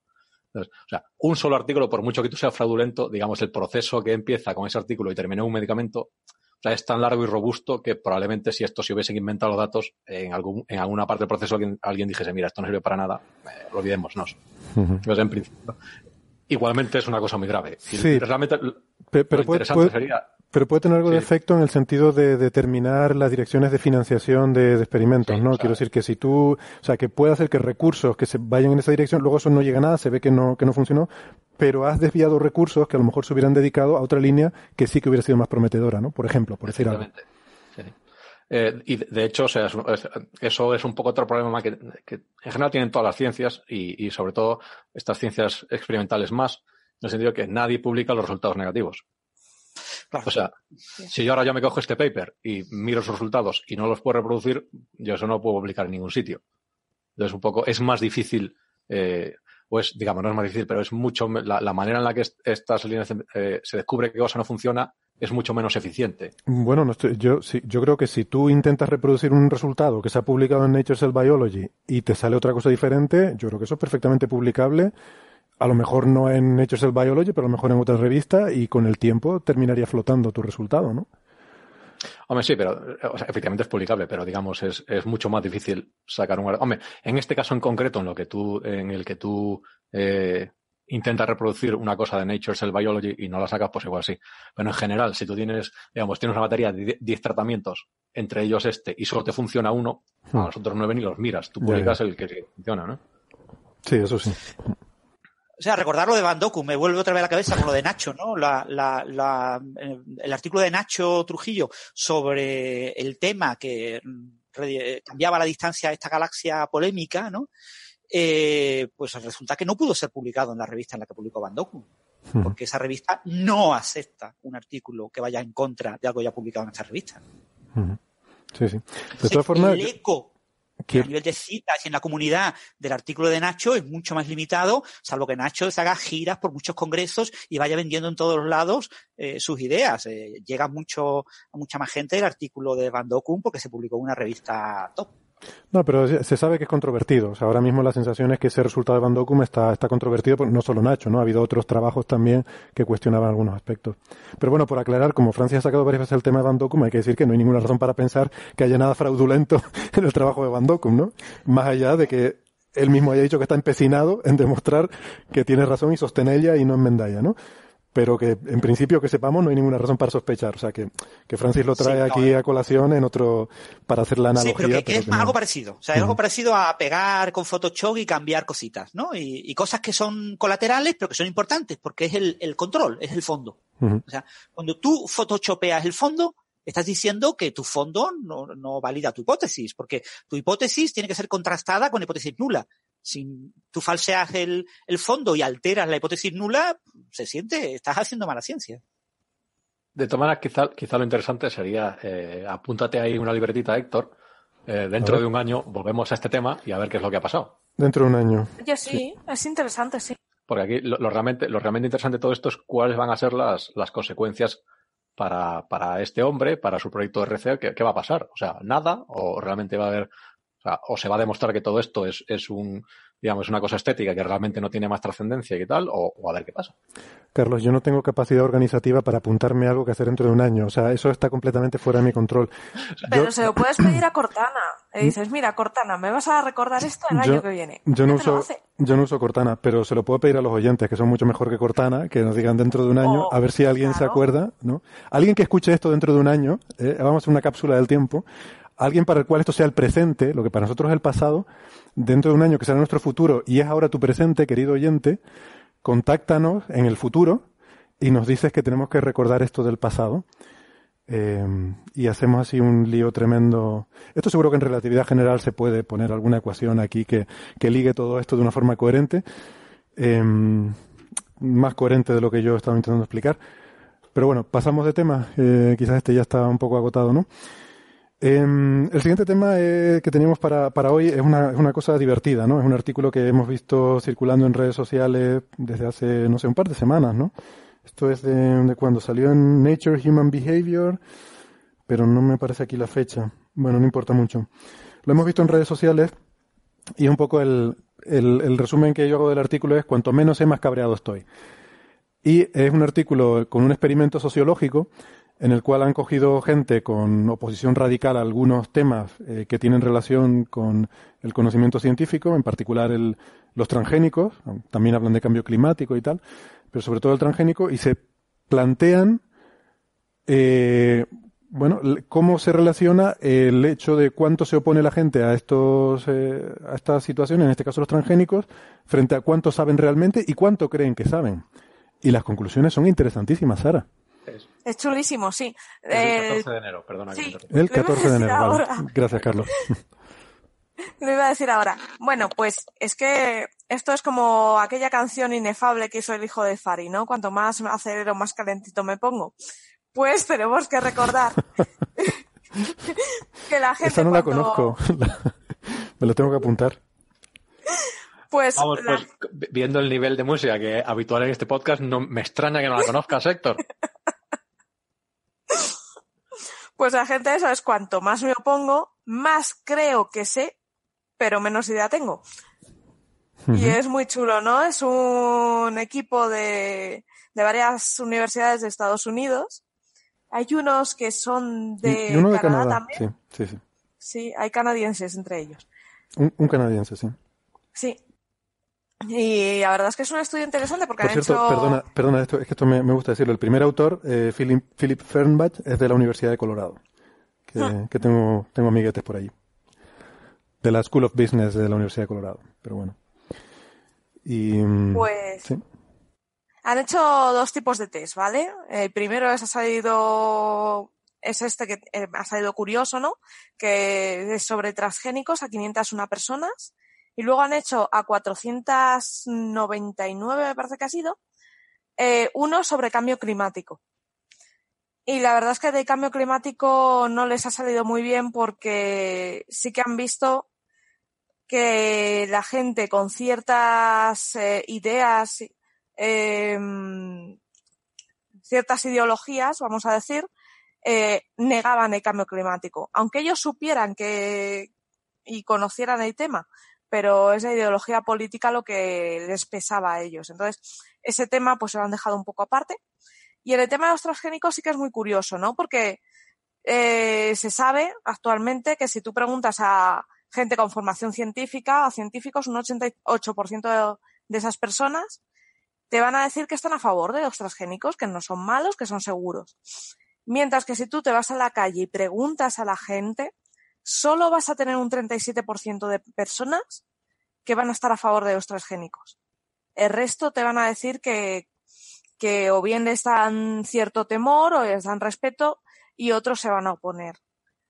Entonces, esto pero, a pero esto, Sara, perdona, yo creo que es porque también se, se mezcla, porque la, la, opinión pública, volvemos un, poco a, lo que hablábamos antes con los colisionadores. O sea, si tú a la gente le dejas el resquicio de duda, seguramente si ahora sales a la calle después del artículo de Nieves y preguntas a la gente si están a favor o en contra de los, de los colisionadores de partículas, pues te saldrá una gran mayoría que dirán que no, que para qué hacemos esas cosas, ¿no? Entonces, ese es el peligro de explicar las cosas eh, de una forma que deja una impresión equivocada en el lector. Eso es. Entonces, esta gente por eso hizo la encuesta, porque decía, bueno, la gente como desconoce el tema, por eso se oponen. Eh, entonces, a lo mejor eh, tenemos que invertir en educar más a la gente, en enseñar para que haya más, estén más a favor. Dice, y dijeron, ¿y si nos equivocamos? Y esa fue la razón de test. Entonces, cogieron a estas 501 personas de Estados Unidos, Francia y Alemania, eh, porque hay cuñados en todas partes, ya sabes, y les, y les hicieron la primera, un primer test. Ese primer test era, ¿y tú qué opinas de los transgénicos? El 90,82% tenían cierto nivel de, de, oposición al tema de transgénicos. Eh, y bueno, pues venga, va. Había gente que era muy extremista y gente que menos, ¿no? Que solo tenía preocupación y gente que, bueno, que, que bien. Ese, esa pequeña minoría, bien. Y luego el segundo test que les hicieron fue ¿cuánto sabes de transgénicos? Para ver un poco la opinión personal sobre tus conocimientos. Y ahí es donde está el kit de la cuestión. La gente que más se oponía, ellos pensaban que sabían un montón, que sabían, mmm, tenían un nivel muy alto de conocimiento sobre el tema. Mientras que según vas bajando el nivel de oposición, te vas dando cuenta de que la gente va dudando más. Entonces, las gráficas son como muy opuestas. Y luego vino un tercer test que hicieron, que este es muy divertido porque es de los, es un test de los que restan, en el cual les ponían a prueba los conocimientos que tenían de transgénicos. O sea, era un examen en toda regla. Para ver si cuadraba con lo que decían que, que sabían. Pues, como todos los test en los que restan, fue una debacle. La gente que se pensaba que sabía algo suspendió. Eh, entonces, eh, de esto sale una conclusión bastante terrible, ¿no? Y es, a lo mejor esas personas que se oponen a un tema científico, es muy difícil llegar a ellas, es muy difícil enseñarles. ¿Por qué? Porque están tan encabezonadas en que conocen el tema, se creen que están tan informados, que cuando tú les aportes información nueva, aunque les aportes información nueva, no les va a calar porque ellos tienen el concepto de que, nada, tú no tienes ni idea, y que sabes soy yo. Y, eso es lo que intentan un poco alarmar en el artículo. De que, claro, ese concepto, esa falsa, eh, yo llamo la, la metáfora de cuñado, ¿no? Eso de yo sé todo, yo domino todo, pero no sabes nada.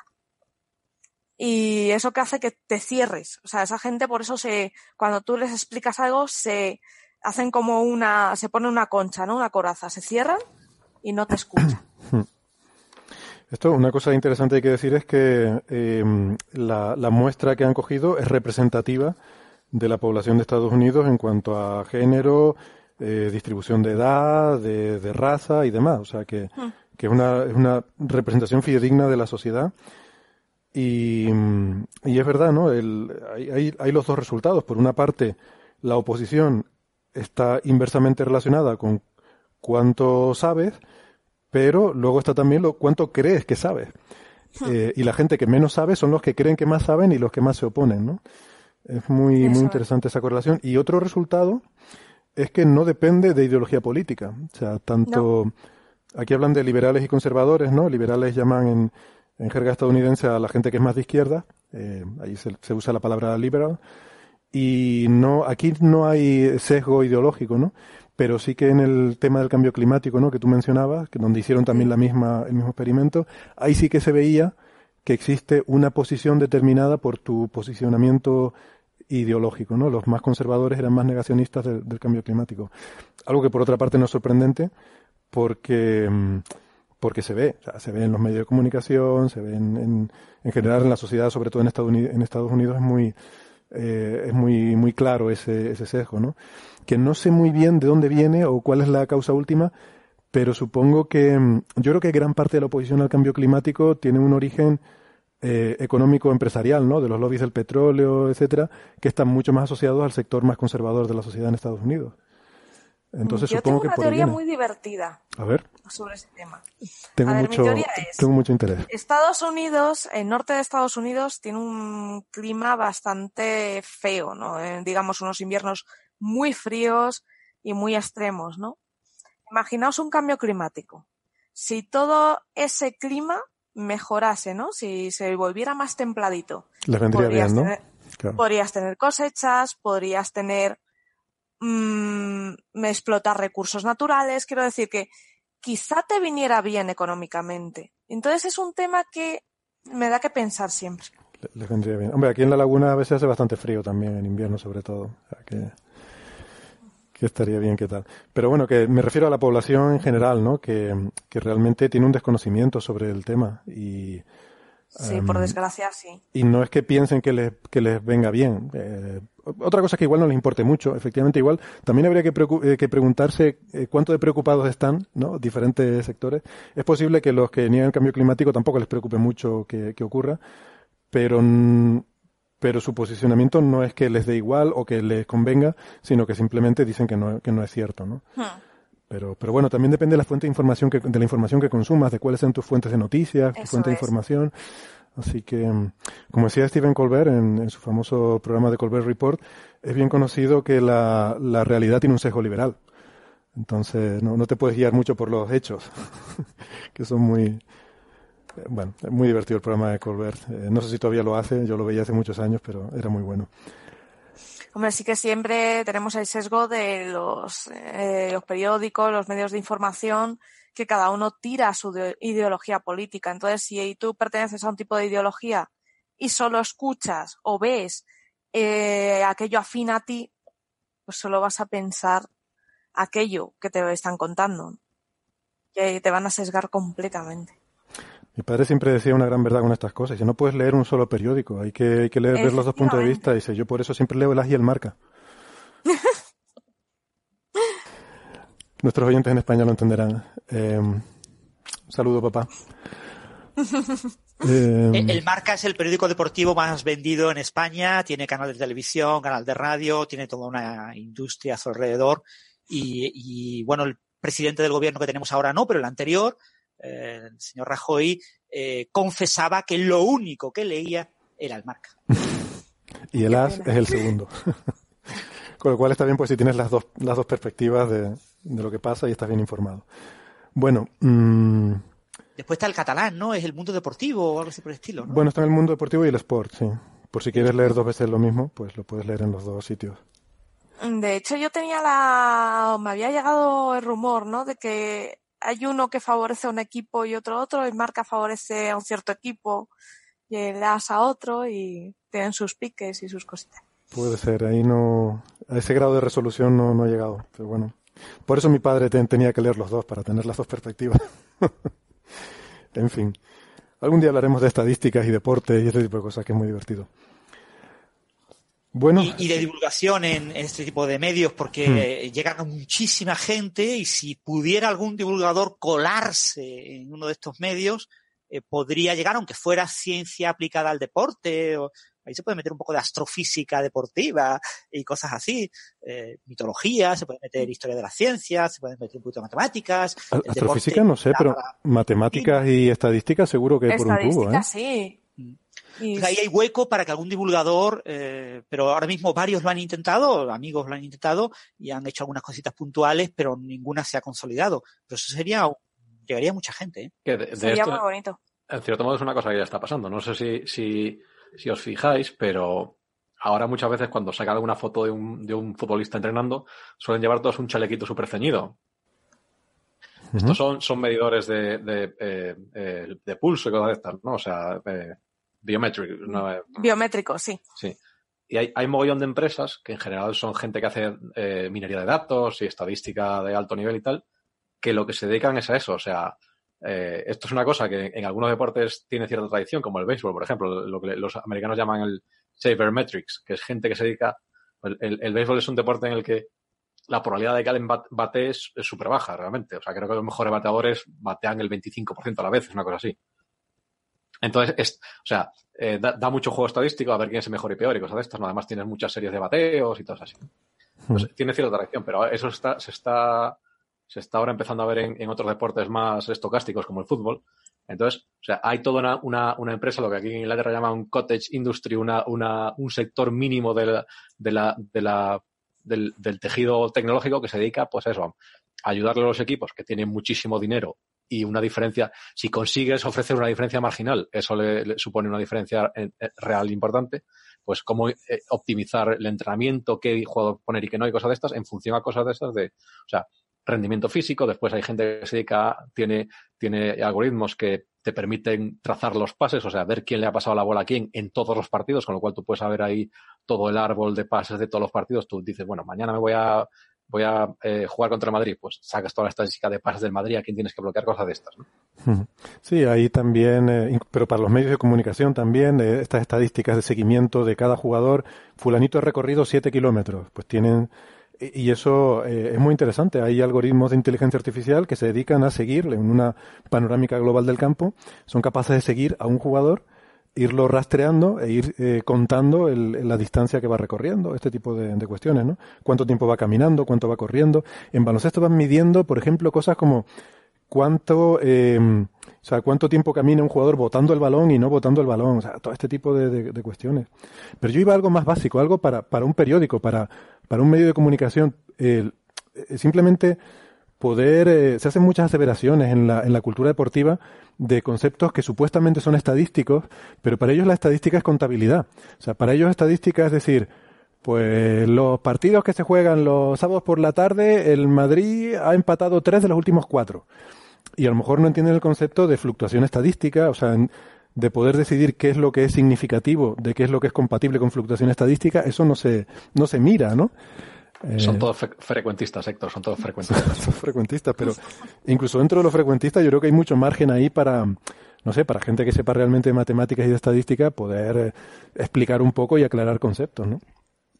Y, Claro, por otro lado, pero es que el problema es que si tú llevas a alguien que, sepa estadística y a, un programa de un tablero deportivo de estos, la mitad de la gente se queda sin trabajo, porque la mitad de la gente vive, no, esto el tren en Madrid, dos partidos de tres, lo hace no sé qué. Obviamente dice, oiga, todo esto son tonterías que estoy diciendo. Claro, claro. Bueno, pero fijaros que en los programas de política, de debate político, por ejemplo, en España, se ha puesto ahora de moda a los politólogos y vemos en todo politólogos. Desde la crisis de 2008 se puso de moda a los economistas, que era una cosa que en la televisión era rarísimo, era muy, muy difícil ver un economista. Eh, y ahora en todas las tertulias tiene que haber un economista que te explique la economía. Eh, o sea que eh, es, es una cosa que en el momento en el que, por la razón que sea, empieza a introducirse en ese sector este tipo de divulgación, sea estadística, matemática, lo que sea, eh, seguro que puede sostenerse y mantenerse bien. si, solo conociésemos a alguien con un podcast o algo así. bueno, em, no sé, da la impresión de que el tema este está agotado, ¿no? El de la, oposición y el, cuñadismo. No, la verdad es que sí, es que es bastante desolador. O sea, te plantea un... te hunde en la miseria, porque dices, vale, lo que me están diciendo es que no voy a poder. Sí, la conclusión es que igual hay que buscar alguna forma de llegar a esta gente que no sea intentar explicarle las cosas porque no lo van a pillar, ¿no? O sea, estamos en la casilla de salida otra vez. No sabemos cómo atacar el problema. Y hay muchas cosas esto, eh, aunque no, recuerdo ya dónde es el artículo, pero esto muchas veces el problema es que eh, tus sentimientos de pertenencia de grupo son más fuertes sí. que a lo mejor lo que estás dispuesto puesto a cambiar tus opiniones. Entonces, para ti es más importante ser fiel a tu grupo, en este caso ideológico, por ejemplo, si tu grupo ideológico cree que las pirámides las hicieron aliens, por mucho que yo te explique que no, o que intente explicarte que no, o sea, para ti es más importante ese sentimiento de pertenencia y, digamos, ser fiel a, tu, a tu manada que, razonar de otra manera. Entonces tú vas, tú realmente lo que estás es defendiéndote, no estás... Eh... Sí. Vale, bueno, pues, pues nada, si quieren entonces podríamos comentar también un poco el tema este de un artículo que salió en Nature Astronomy, eh, creo que el, cuando fue el día, día 28, de dos investigadores italianos, em, Guido Risaliti y Elisabetta Luso, de, el primero de, de la Universidad de, de, no sé si la Universidad, bueno, de Florencia, de, Ah, sí, efectivamente, del Observatorio Astrofísico de Archetri, en, Florencia, y Elisabetta Luso de la Universidad de Durham, ahí en el Reino Unido. Em, un trabajo que, mm, que básicamente liga muy bien con lo que estábamos hablando la semana pasada sobre la medida de la constante de Hubble, el, el H0. Estamos hablando de esta tensión que hay, que hay diferentes formas de medirlo, con las supernovas, con las oscilaciones acústicas de variones, otra forma de calibrarla, con el fondo cósmico de microondas, y salían valores que se parecían, ¿no? 68, 73, pero que la desviación, digamos, la discrepancia era mayor que la barra de error de esos valores, ¿no? Entonces ahí había un poco de, de cierta mm, zozobra existencial sobre cuál podía ser la razón de esta diferencia y que algunos incluso pues decían que podía ser física nueva en el origen del universo, que, bueno, la energía oscura tuviera esa variación. Y ahora justo sale este artículo que era para haberlo comentado también en ese contexto, porque lo que, lo que presentan es, dar otro método nuevo para medir la expansión del universo, que desde ese punto de vista me parece muy interesante. Ahora tenemos otro método más, basado en, eh, en medir cuásares, ¿no? Ahora, ahora lo explicamos. Em, y con este método nuevo, pues sacan otro valor de esa, de esa constante de Hubble y bueno, pues profundiza un poco en esa, en esa tensión y en esa discrepancia. De hecho, aquí directamente proponen que eh, hay una dinámica de la energía oscura y que la energía oscura era más pequeña al principio y ha ido aumentando eh, según el universo se ha ido, se ha ido expandiendo. Em, el asunto es interesante. Se basa en la observación, que ya es conocida, de que los cuásares, los cuásares son estas, estas potentísimas eh, fuentes muy pequeñas que emiten una enorme cantidad de, luz y de energía que hoy en día pues eh, sabemos que están alimentadas por un agujero negro supermasivo, que probablemente las galaxias, todas las galaxias jóvenes durante su juventud pasaron, pasaron por esta etapa y que las vemos típicamente a distancias muy alejadas porque estamos viendo cómo eran hace mucho tiempo, cuando esas galaxias eran jóvenes, y eh, ese agujero negro supermasivo está activamente acretando material, devorando material, y produciendo, bueno, la, creación de material por un agujero negro es una de las fuentes energéticas más eficientes que hay en el universo, si no la más. Es la fuente, es la forma más eficiente de convertir materia en energía, por así decirlo. Y mm, por eso estos objetos son tan tremendamente luminosos, ¿no? ¿Qué pasa? Que su luminosidad en todo el espectro no es eh, la misma. Eh, y, por ejemplo, sabemos que eh, las, eh, la, la, fracción que un cuásar emite en rayos X no es siempre la misma, no es siempre, por ejemplo, un 10% de su luminosidad va en rayos X, no. Eh, dependiendo de cuánto de luminoso sea un cuásar, esa fracción es diferente. O sea, cuásares más o menos luminosos tienen una fracción mayor o menor de luminosidad en rayos X. ¿Qué quiere decir eso? Que si tú sabes qué fracción está emitiendo el cuásar en rayos X, por ejemplo, porque haces la, el cociente entre rayos X y ultravioleta, eso te da una medida de cuánto de luminoso es el cuásar, intrínsecamente. Si sabes cuánto de luminoso es, puedes saber a qué distancia está. Por lo mismo que la supernova. Eh, si está más lejos, lo vas a ver más débil. Si tú sabes cuánto es su brillo intrínseco y sabes con qué brillo lo observas, puedes calcular a qué distancia está. Entonces puede hacer algo parecido a lo de las supernovas, pero con dos ventajas. La primera es que de las supernovas tipo 1A tenemos relativamente pocas, mientras que cuásares hay muchísimos más. Y segundo, y más importante, los podemos ver más lejos, eh, a distancias mucho mayores. Podemos ver cuásares hasta, hasta los confines del universo, ¿no? Y em, lo que pasa es que hasta ahora era difícil aplicar esto a la cosmología porque había mucha dispersión. Digamos que la, em, esta relación entre la luminosidad en rayos X y, eh, o sea, la fracción de luminosidad emitida en rayos X y la luminosidad total del cuásar era una relación bastante, bastante incierta, ¿no? Había mucha dispersión en los datos. Pero estos autores eh, eh, llevan un montón de tiempo, bueno, en particular el primer autor, eh, Risaliti, lleva como 20 años intentando estudiar esta relación y se ha dado cuenta de que esa dispersión es producida sobre todo por errores sistemáticos. Y esos errores sistemáticos vienen sobre todo de absorción de material intergaláctico, de nubes de gas y polvo que, que pueden absorber parte de esos rayos X y otros efectos sistemáticos y entonces se ha dedicado a ir a catálogos muy grandes de cuásares, quedarse solamente con un pequeño porcentaje de ese, de ese catálogo, como hay tantísimos, tú te quedas con una fracción muy pequeña de ellos y aún así tienes suficientes datos. Y se ha quedado con aquellos que están más limpios. Y entonces de repente mejoran muchísimo la, la dispersión de esos, de esos resultados y eh, puede hacer una calibración muy buena. Em, y de hecho aquí en el artículo presenta una comparación de los resultados que obtiene de los cuásares con los de las supernovas y hasta Redshift 1. Mm, Redshift 1 quiere decir irnos a cuando el universo tenía la mitad del tamaño que tiene ahora, pues, y eso fue hace unos 6.000 millones de años, pues hasta esa distancia, que tenemos muchas observaciones de supernova, prácticamente clava el resultado que obtiene con los cuásares el de las supernovas. Eh, hombre, si miran la gráfica del artículo, yo no sé si la tienen delante, a ver qué les parece, pero eh, en esta figura 2 del artículo se ve que hay mucha dispersión en las medidas de cuásares, pero él toma el promedio. Como tiene tantos datos, se queda con el promedio y la barrita de error es muy pequeña, ¿no? Y entonces clava muy bien el número de supernovas, pero luego eso lo puede extrapolar más lejos, y aquí en la gráfica llega hasta z igual a 5, que no sé, pero z igual a 5 es prácticamente hasta que, no sé, 2.000 millones de años o algo así, calculo yo, de, no estoy muy seguro pero hasta que el universo tenía 2.000 millones de años más o menos de, edad, o sea, muy atrás en el tiempo. Y haciendo esta extrapolación concluye que hay una dinámica en la energía oscura porque mm, encaja mejor el asunto, o, digamos que hay una desviación de 4 sigma de la cosmología actual con esta extrapolación. Bueno, entonces si quieren empezamos ahora la discusión, yo no sé si lo han leído, si quieren añadir algo a esta introducción que he hecho. Eh, o si tienen la figura delante, en esta figura muestra el, resultado de aplicar el modelo cosmológico actual y el resultado de aplicar un modelo en el que deja variar la energía oscura y él dice que ajusta mejor en el que la energía oscura varía.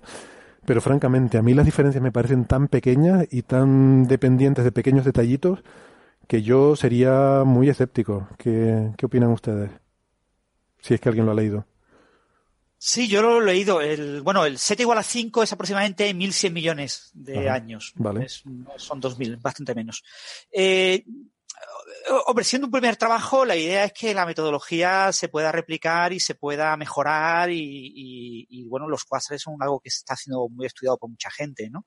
Pero ciertamente este primer artículo parece esas selecciones de he seleccionado los cuásares mejor, que mejor me vienen, introduce una serie de sesgos que cambian y hacen, te, hacen dudar claramente de las conclusiones.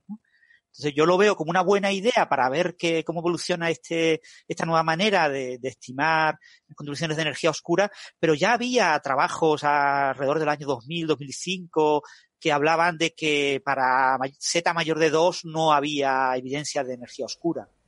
Entonces esto contradice ese tipo de estudios. Yo no sé hasta dónde darle mucha confianza a este artículo. Me resulta curioso, me parece, interesante, pero mm, solamente como curiosidad. Yo creo que hay que esperar a que esto eh, se confirme de manera independiente y se analice por, con más detalle. ¿no? Yo estoy de acuerdo que la metodología me parece lo más interesante, ¿no? El hecho de que haya otro método más para medir estas cosas eh, y que funcione, eh, bueno, tan bien como lo ponen aquí. O sea, el hecho de que haya conseguido reducir ese problema que había con la dispersión tan grande y que eh, se haya dado cuenta que sean sistemáticos y que seleccionando bien las fuentes puedes tener una buena calibración, eso me parece un resultado estupendo. La conclusión, efectivamente, es, lo que veo flojo, ¿no? Por otro lado, siempre está la cosa de que cuando tú le pones un parámetro libre más a tu modelo, evidentemente va a ajustar mejor las cosas. O sea, eso. Sí, es que, el, a ver, eh, siendo justo lo que dicen es que el, modelo cosmológico mm, a 4 sigma no le ajusta a las observaciones que tiene. ¿Qué pasa? Que yo creo que estas barras de error que aparecen en la figura 2, no sé si la tienen delante, yo las veo un poco infraestimadas, porque en cualquier caso ninguno de los dos modelos pasa por todas las barras. Es decir, hay algunos puntos que se te quedan por fuera. Eso es invariable. Entonces, dependiendo a qué puntos tú le des más importancia o menos, mm, te vas a ir hacia un lado o hacia otro.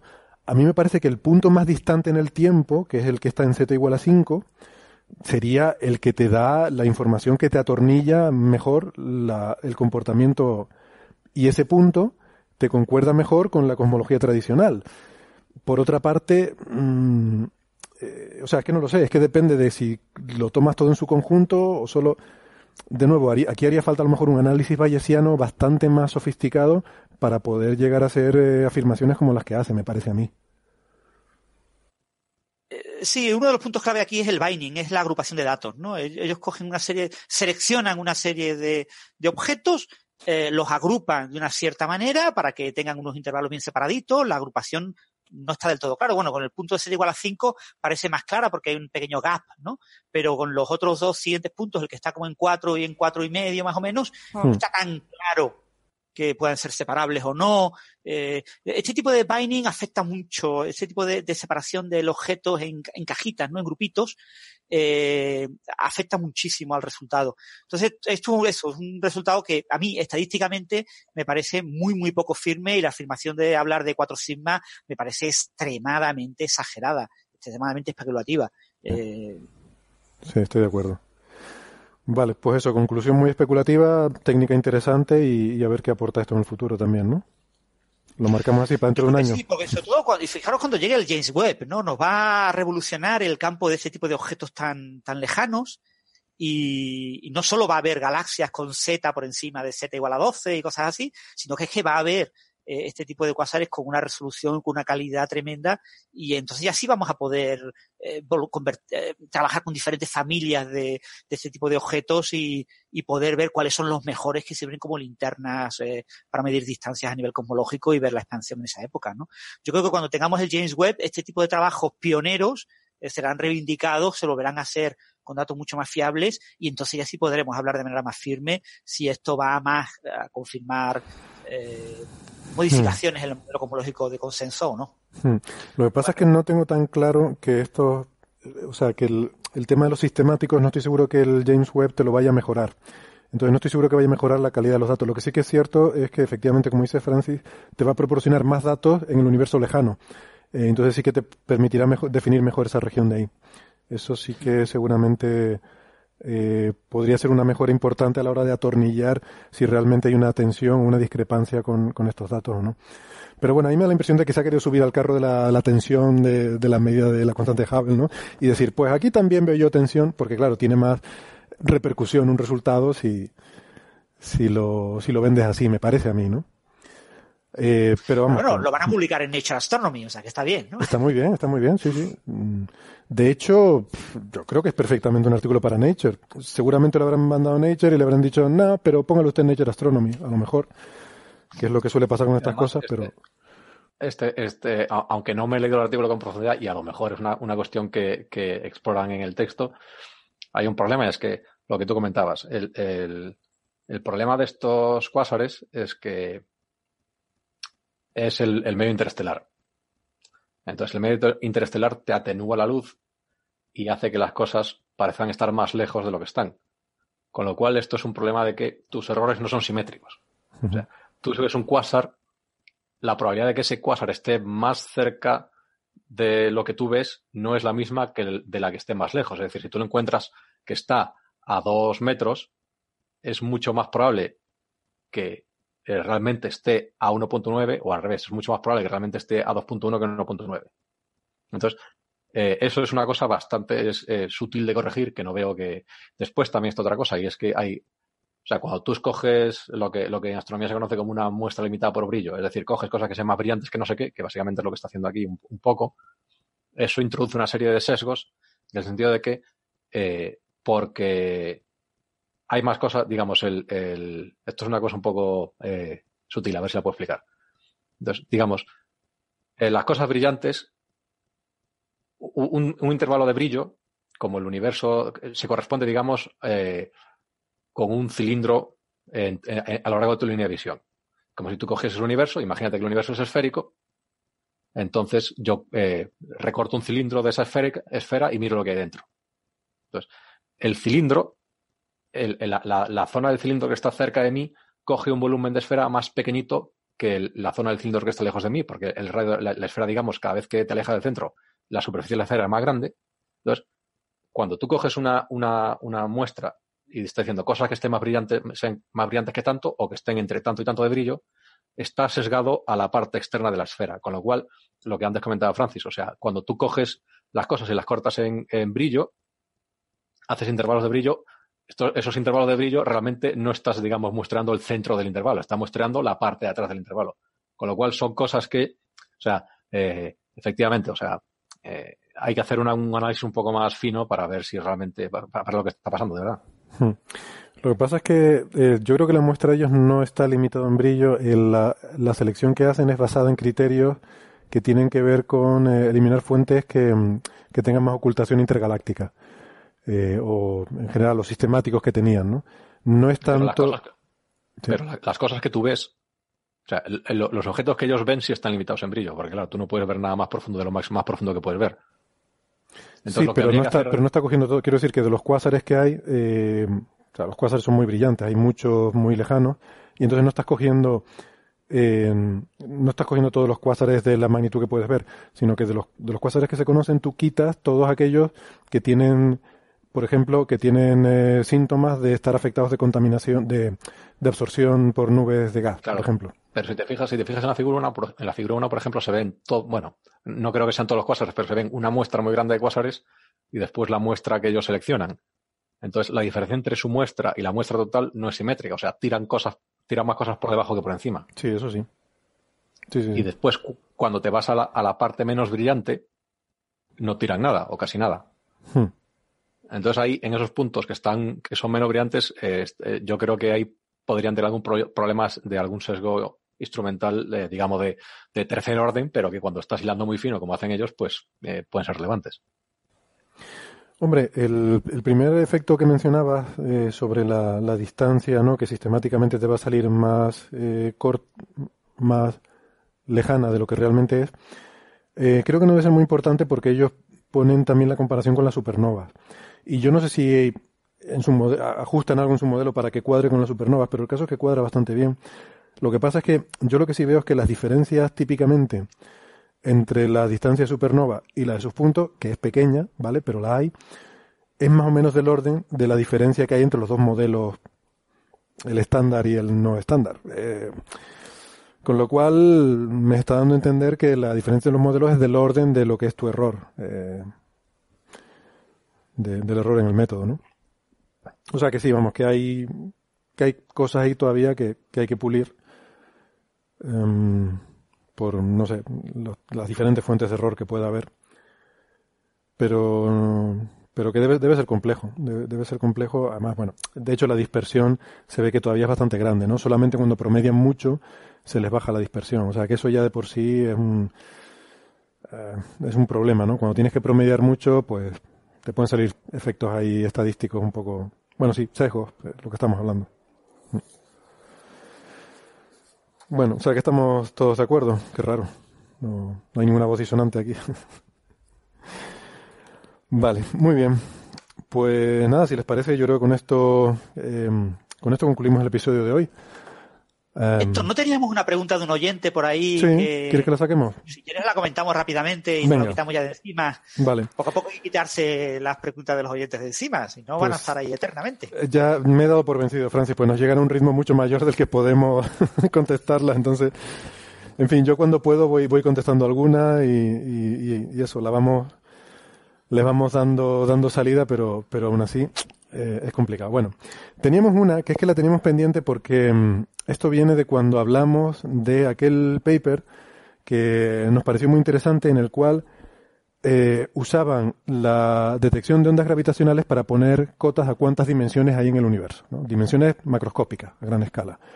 Habíamos dicho, no recuerdo en qué episodio, pero estuvimos hablando de, este paper en el cual si tú asumes relatividad general, o sea, la relatividad general no te dice cuántas dimensiones hay en el universo. Puedes, tú puedes construir la relatividad general con ocho dimensiones espaciales y cuatro temporales, o con lo que tú quieras, pero eh, nuestro universo obviamente tiene cuatro, tres espaciales y una temporal, ¿no?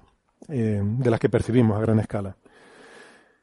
Entonces, este artículo dice, bueno, podría haber más dimensiones que no somos capaces de percibir, y desde aplicando la teoría de la relatividad general, eh, se dan cuenta de que podemos decir algo sobre esa pregunta en base a las ondas gravitacionales. ¿Por qué?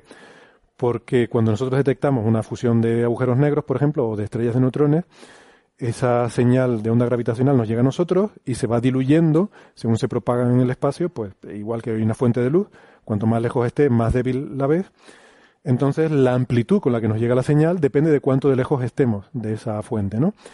Pero nosotros podemos saber también cuánto es la amplitud original, la energía original de esa fuente, porque la forma de la señal de las ondas gravitacionales nos dice cuál es la masa de los agujeros negros que se fusiona y la teoría nos dice cuánto es la amplitud que se origina.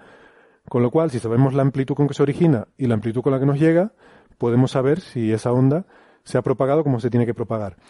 ¿Por qué? Porque si hubiera más dimensiones, se propagaría a través de esas dimensiones también y perdería intensidad la señal. ¿Vale? Y esto lo ilustramos con un ejemplo un poco tonto, pero pensemos en la luz, ¿no? Si yo tengo una bombilla, eh, esa bombilla la veo de lejos, mm, la luz que sale de la bombilla viaja en un frente onda esférico, en una esfera, y por tanto se va atenuando como el cuadrado de la distancia, la intensidad, ¿no? Porque la superficie de una esfera es 4pi por r al cuadrado, va con el cuadrado del radio. Si en vez de ser una fuente eh, que se propaga esféricamente tuviéramos un frente de onda que fuera un anillo, entonces, la, eh, por ejemplo, una piedra que tiramos una piedra en un estanque y hay un anillo que se propaga hacia afuera, eso se va debilitando no como r cuadrado, sino como r. Es decir, va la amplitud va disminuyendo con la eh, con la distancia, porque se reparte por la, longitud de esa circunferencia, que es 2pi por r, ¿vale? Y el otro caso, mm, eh, tenemos una sola dimensión, un láser, pues un láser va en una sola dimensión y ahí no se atenúa nada. Eh, si viaja en una sola dimensión, no se atenúa con nada, ¿no? Entonces, parecería que la, la relación es que la atenuación de la luz va con el número de dimensiones menos uno. O sea, en una dimensión no se atenúa nada en dos dimensiones se atenúa como uno partido por r, en tres dimensiones se atenúa como uno partido por r cuadrado. Bueno, esto es un poco el rollo para recordar un poco lo que eh, el concepto ¿no? que, se proponía en aquel trabajo. Lo comentamos, como digo, en, su momento en aquel episodio.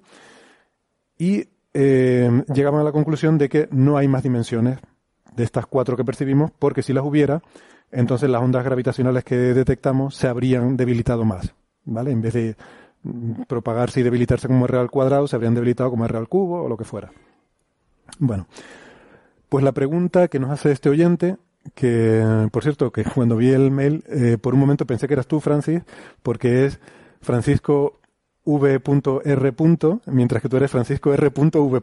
Entonces, bailando ahí las iniciales. Pero bueno, luego al leerla, pues evidentemente no, no lo es. Ah, y además este oyente es de aquí, es de La Laguna. o sea, que casi que más que mandar un correo podría haberse acercado por aquí y habernos invitado a un café, pero bueno. Dice, entro en materia. Em, tiene una duda sobre este, este paper, eh, las ondas gravitacionales. Ah, no, lo voy a leer entero porque es un poco largo. Y dice em, que bueno, que si esto puede ser que haya algo que no, que no conocemos y entonces esté mal este resultado. Dice, em, Por ejemplo, la radiación fotónica, porque hablamos también el caso de la kilonova, ¿no? que vino acompañada de, de una emisión de, de, fotones. Dice, bueno, la emisión de fotones también se vería afectada al atravesar las dimensiones extra y desconocemos exactamente cómo lo haría. Podría ser que el artículo utilice como constante universal para cualquier número de dimensiones, eh, pero no lo sabemos. Eh, bueno, podría ser que la que no ser una constante exactamente igual que la constante de Hubble para cuatro dimensiones. En fin, planteo una serie de, de, preguntas aquí. Creo que hay un par de confusiones. La primera es que mencionamos lo de la kilonova, pero la conclusión del artículo no está basada en que las ondas gravitacionales se propaguen igual que la luz. O sea, es, vemos que se propagan igual que la luz, pero no es esa la base del artículo. La base del artículo es que sabemos cuál era la amplitud original de la, de la oscilación. Y luego también quiero aclarar que todo esto se refiere asumiendo que la relatividad general es correcta. Evidentemente, como pregunté al oyente, ¿puede haber cosas que no sepamos? Sí, claro que las puede haber. El artículo es un artículo en el que está, se, hace esta pregunta dentro de la teoría de la relatividad general. Si la relatividad general no se cumple, pues entonces puede ser cualquier cosa. Claro, o sea, puede haber, uno siempre tiene que tener una teoría para poder responder una pregunta, si no, eh, insisto, esto es dentro del marco de la relatividad general. Eh, no sé, más cosas. Dice, no sabemos si A, la, luminosidad que se vería, la luminosidad varía siempre a través de una dimensión extra. B, si lo hace en proporción numérica describible en una función sencilla comparable a las ondas gravitacionales. Nosotros observamos fotones que han sido también frenados por las dimensiones extra y todo lo demás, eh, lo demás permanece oculto. Bueno, esto, como digo, no es solo que estemos comparando gravitondas con, eh, con luz, eh, sino que también de la propia onda gravita gravitacional se, se, deduce, ¿no? Y bueno, sí, básicamente por ahí va la pregunta. Luego hay otras preguntas también relacionadas con el tema en el que nos dicen que, por ejemplo, el sonido en diferentes medios se propaga de, de forma diferente, ¿no? Eh, pero, de nuevo, hay otra confusión aquí en confundir la velocidad de propagación con la eh, atenuación de la intensidad. Tú puedes tener una señal que se propaga más rápido en un medio, en el agua, el sonido se propaga más rápido, pero también se atenúa más. Eh, creo, no estoy seguro ahora, pero podría ser. Quiero decir que no está relacionado. ¿No se atenúa más, Carlos? No, no recuerdo exactamente. Yo creo que se, cuanto más denso es el medio, menos se atenúa, ¿no? Es que depende de la viscosidad, me parece, la atenuación. O de la viscosidad. Porque lo que hace el medio es que convierte la, la energía en, en eh, calor. Y creo que eso depende de la viscosidad. O sea que no necesariamente porque se propague más rápido la velocidad. Eh, la, la, velocidad sí que depende de la densidad. Bueno, de hecho depende sobre todo de la okay. temperatura. Es lo que más depende. Pero vamos que sí, que depende del medio. Pero creo que no necesariamente, o sea, que puedes tener un medio en el que se atenúe más rápido, pero sin embargo se propague más rápido la señal, por ejemplo, ¿no? Que una cosa es la velocidad de, pro, de propagación y otra cosa es la, la atenuación. Y bueno, no sé, eh, ¿algún otro comentario sobre esto? Eh, Francis, a ti te gusta mucho lo de las ondas gravitacionales, ¿no? No sé si querías comentar algo más. Sí, bueno, comentar un poquito al, al oyente que, que, hay una gran diferencia entre la gravitación y el electromagnetismo, ¿no? Entre las ondas gravitacionales y las ondas electromagnéticas. Y la diferencia es que la gravitación la hemos explorado en detalle y hemos verificado la ley de la inversa al cuadrado, la ley de Newton. La, la ley de la inversa al cuadrado, de la famosa fórmula de Newton, nos indica que hay cuatro dimensiones. Si hubiera más dimensiones, tendría otra potencia, como tú muy bien has comentado antes. ¿no? Pues la ley de la gravitación de Newton la tenemos verificada, porque la gravitación es muy, muy, muy, muy débil, solamente a distancia del orden de una décima de micra, más o menos. Está de ese orden, del orden de la micra, del orden del micrómetro. La ley de la inversa con el cuadrado de la distancia para la luz, para el electromagnetismo, la tenemos verificada en escalas del orden de los centómetros, 10 a la menos 23 metros.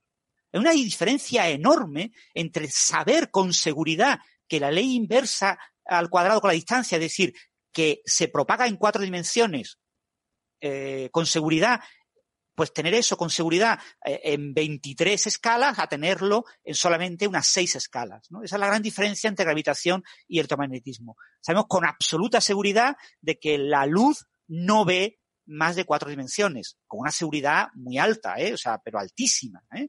Eso implicaría, la, la, masa del fotón está limitada, en un factor, no recuerdo, perdón, de 10 a menos 40, con datos cosmológicos, una cosa absolutamente súper seguro que la, el electromagnetismo no se propaga por las dimensiones extras. al menos a las energías que hemos explorado hasta ahora, que son energías del el orden de los teraelectronvoltios. ¿no? Sin embargo, con la gravitación no. La gravitación no la hemos explorado a distancia del, del, orden del tamaño de un átomo. No sabemos cómo será la gravedad a distancia del tamaño de un átomo, pero ni siquiera a distancia del tamaño de una bacteria.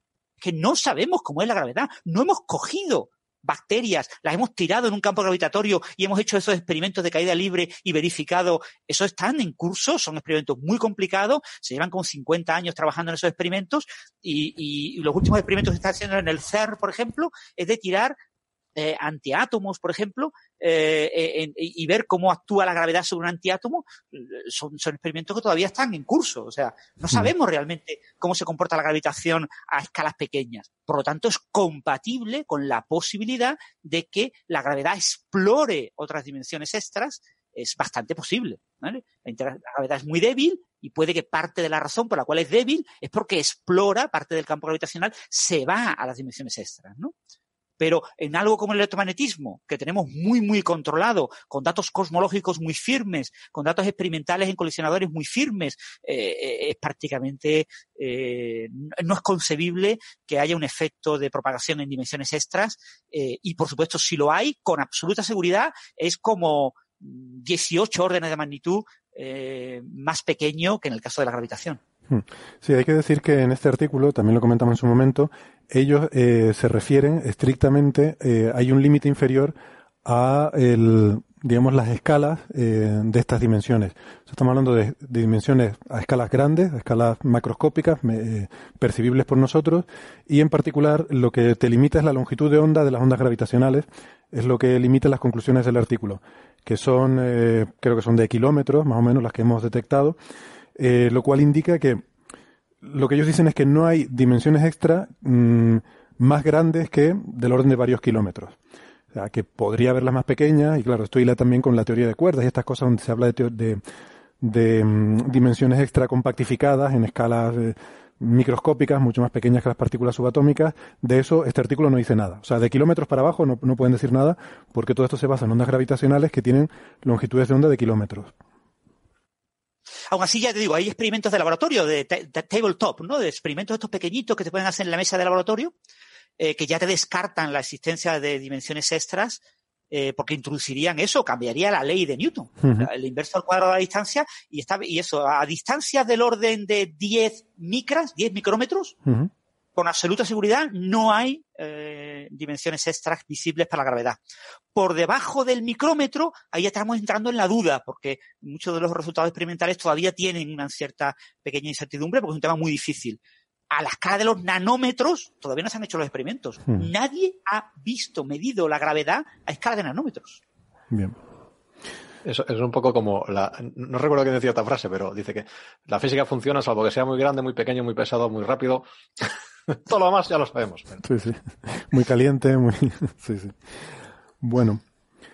Pero fijaros, por ejemplo, algo tan sencillo como coger dos masas de un kilogramo, acercarlas una distancia de un nanómetro, es decir, del, tamaño de eh, unos 3, 4 átomos de ese kilogramo, y estudiar la gravedad entre ellas dos. Saber cómo cambia la cómo cambia la gravedad al mover un nanómetro por debajo de la micra, dices que es donde no conocemos, ¿no? La gravedad. estamos eso, eh, una micra son del orden de mil nanómetros, unos tres mil átomos. Entonces, eh, con objetos macroscópicos, pues tiene que ser un objeto grande, tiene que pesar del orden de un kilogramo. Tú no puedes hacer experimentos gravitacionales con un objeto que pese eh, un picogramo, porque no, no, sabemos medirlo bien, no tenemos balanza, no tenemos maneras de medir el efecto gravitacional, ¿no? Pero las otras fuerzas van a ser superiores. Volviendo un poco al principio, si al final el LHC destruye el universo con un micro agujero negro, al final podemos comprobar esas cosas. También es verdad. O sea, si, el LHC fuera capaz de producir un, agujero negro, sería una prueba indiscutible de la existencia de las eh, dimensiones extra. Eh, si la teoría de Hawking es verdad, eh, la evaporación de los agujeros negros, esos micro agujeros negros que tienen escalas realmente ridículas, pues son agujeros negros de 10 a la menos 18 metros y cosas así, cosas absolutamente ridículas, se desintegrarían y generarían un chorro de partículas de todo tipo eh, y eso sería una señal que sería como haberle pegado un martillazo al ordenador del físico que está viendo los resultados. Lo vería perfectamente, vería rápidamente el martillazo en su ordenador. Eso es una señal tan clara, tan clara, tan clara, que de las cosas que en el LHC podemos descartar con mayor energía, se tratan de los agujeros negros debido a dimensiones extras, que creo que están ahora mismo descartados del orden de los 5, 5 y medio teraelectronvoltios. Pues mira, podríamos aprovechar, porque es que también había una pregunta, pero que no la tengo aquí apuntada, no la había pensado para hoy, entonces no recuerdo ahora ni eh, el nombre del oyente que la hacía, ni, ni los detalles, ¿no? Pero eh, la, voy a, la voy a plantear así de forma como muy genérica, como yo la recuerdo, porque a lo mejor aprovechando que tenemos a Francis, que le gustan mucho los agujeros negros y las fusiones de agujeros negros y las ondas gravitacionales, porque la pregunta iba un poco por ahí. Y lo que se planteaban era, eh, porque, bueno, nos decía que eran un grupo de, eh, que, estaba debatiendo sobre estos temas de fusiones de agujeros negros y les había entrado la duda de el asunto de que, claro, según visto desde fuera, desde muy lejos, eh, una partícula que se va acercando al horizonte de sucesos de un agujero negro, la vamos viendo que pues su, se va eh, cada vez más, tiene un corrimiento al rojo y vamos viendo que su reloj cada vez lo vamos viendo más lento, ¿no? Hasta el punto de que un intervalo temporal tiende a infinito cuando, ese, eh, cuando esa partícula tiende a, ir a, llegar al horizonte de un agujero negro. Entonces se preguntaba que cómo podemos ver fusiones de agujeros negros y las ondas gravitacionales que eh, observamos. Yo le contesté por mail, pero dije que lo consultaría eh, para estar seguro de que realmente lo que vemos es la fusión de los horizontes, ¿verdad? Que sí que podemos llegar a ver el, las, eh, o sea, lo que estamos viendo es el movimiento de, de estos cuerpos tan enormemente masivos eh, que, claro, hay, hay una distorsión del espacio-tiempo fuera del horizonte de un agujero negro y el movimiento de ese objeto tan masivo eh, mueve la curvatura fuera del horizonte del agujero negro. Y ese movimiento, ese cambio de curvatura es lo que genera ondas gravitacionales que nosotros podemos ver y podemos ver la fusión de los horizontes de estos agujeros negros. Eso es así, ¿verdad, Francis? Bueno, el proceso básicamente es un proceso, eh, digámoslo así, triple. Podemos dividir el proceso de la fusión de dos agujeros negros y la producción de ondas gravitacionales en tres procesos. El primer proceso es el proceso de inspiraling, de, de los dos objetos están dando vueltas uno alrededor del otro. Son dos objetos muy masivos, que se mueven muy rápido, observamos objetos que se mueven del orden del 10-20% de la velocidad de la luz en el vacío. Imaginaros un agujero negro de 200 kilómetros de diámetro, otro agujero negro de 200 kilómetros de diámetro, separados unos 1000 kilómetros de distancia, moviéndose al 20% de la velocidad de la luz y acercándose uno a otro en espiral en, dos décimas de segundo. No puedo, no, puedo, no puedo imaginarme eso. Bueno, pues Eso, es lo que, lo que, vemos. Entonces, eso produce solo ese movimiento de, de, movimiento en espiral de los dos agujeros negros, porque el problema de los dos cuerpos en la gravitación de Newton, el Sol y un planeta, es un, un cuerpo estable, es decir, las órbitas siempre son eh, cerradas, pero en mm. gravitación general no existen órbitas cerradas. Mm. El, el problema de los dos cuerpos en la teoría de la gravitación de Einstein no tiene solución estable. Toda órbita siempre es en espiral, Siempre, lo que pasa es que, claro, el proceso es extremadamente lento, salvo que los objetos se muevan a velocidades cercanas a la velocidad de la luz y, sean muy masivos, ¿no? Entonces, ese proceso de eh, movimiento en espiral produce ondas gravitacionales que observamos, ¿no? Después, hay un momento en el que los dos eh, horizontes de sucesos están tan próximos que las fuerzas de marea deforman los agujeros, eh, los horizontes de sucesos y los deforman, según las simulaciones numéricas, como gotas Fijaros una gota, el clásico dibujo de una gota. Sabéis que las gotas de lluvia son esféricas. Pero la gente dibuja la gota como una lágrima, ¿no? Con un pico así como una región puntiaguda y una región como más suave debajo, ¿no? Pues se deforman esos dos objetos y se lanza entre los dos objetos parte del horizonte que se une por una especie de puente. ¿eh? En ese puente que une, imaginaros, dos agujeros negros deformados con una especie como de, de bracito, como de gotita, punta de gota, que se une esos dos puntos y ahí se genera una región complicada en la que en algunas simulaciones aparecen, por ejemplo, anillos ¿eh? regiones anulares, regiones en las que hay espacio-tiempo rodeados de horizonte, ¿no? Espacio-tiempo fuera del horizonte y dentro del horizonte. Eso ocurre, ya os digo, rapidísimo, en milisegundos, eh, se fusionan, se deforman tremendamente los dos horizontes, se unen, se pegan y forman un objeto, ese objeto eh, es un objeto que se llama Merger, unión de los dos objetos, realmente es un objeto en el que el concepto de horizonte no está bien definido depende mucho de la métrica que use, de cómo yo lo use. O sea, ese objeto eh, de, de, los dos agujeros negros unidos entre sí es un objeto inestable, no es un objeto estable, y realmente no podemos decir que sea un agujero negro o dos agujeros negros pegados. Es un nuevo tipo de objeto. Por eso se llama merger, ¿no? Y, ahí el concepto de horizonte es bastante complicado de definir y depende muy bien de los detalles. Pero bueno, en cualquier caso, ese objeto rapidísimo es tremendamente inestable, es extremadamente inestable, radia de nuevo una enorme amplitud de, de ondas gravitacionales y se fusiona en un objeto que vibra. Un objeto que ya sí es un agujero negro vibrante, es un objeto con modos cuasi normales, es un objeto que está vibrando, e, ese horizonte está vibrando y se relaja en el, eh, en el ring down, en el, en el, relajamiento final y se relaja en un agujero negro que ya no emite porque ya queda completamente estático. Aunque esté dando vueltas, esté en rotación, eh, no emite ondas gravitacionales. Entonces tenemos eh, ondas gravitacionales en la primera fase, que es de espiral, uno y otro agujeros negros se están acercando, tenemos la gran intensidad de ondas gravitacionales eh, prácticamente una o dos longitudes de onda. Es un proceso tan rápido que no da tiempo, eh, eh, que es ese merger que rápidamente se fusiona y después tenemos el ring down, la parte final, que es una caída de ondas gravitacionales debido a esas vibraciones del agujero negro que se relajan rápidamente. ¿no? Y todo esto ocurre en, dos décimas de segundo. Hmm. Ya, ya, ya. Y el, claro, pienso que lo que confunde mucho es imaginarse el horizonte, esa esfera alrededor del agujero negro como un objeto. Eh, si lo visualizas como un objeto, puedes pensar que, que, ese efecto de dilatación temporal le va a afectar, pero es que es un lugar geométrico, no, no es un objeto físico, ¿no? sí, ya te digo, el concepto de horizonte está bien claro en la parte de Inspiraling, cuando los dos agujeros negros claramente son objetos separados. Ahí sí tengo una definición clara del horizonte. Y lo tengo también claro en la parte del ring down, en la parte final, la parte de caída, que es un horizonte vibrando, vibrando, con lo que la definición de horizonte es vibratoria, con lo que tengo eh, aparentemente comportamiento superluminal, hay regiones que aparentemente son superlumínicas, ahí no podría existir nadie porque mm, acabaría atrapado y destrozado, ahí las fuerzas de marea son terribles, ¿no? Pero bueno, eh, eh, en ese objeto vibrando tengo una definición de horizonte vibratorio y cuando ya el objeto se relaja en agujero negro, tengo una nueva definición de horizonte. Pero en la parte de Merger, el concepto de horizonte de sucesos eh, eh, en rigor no, no es aplicable.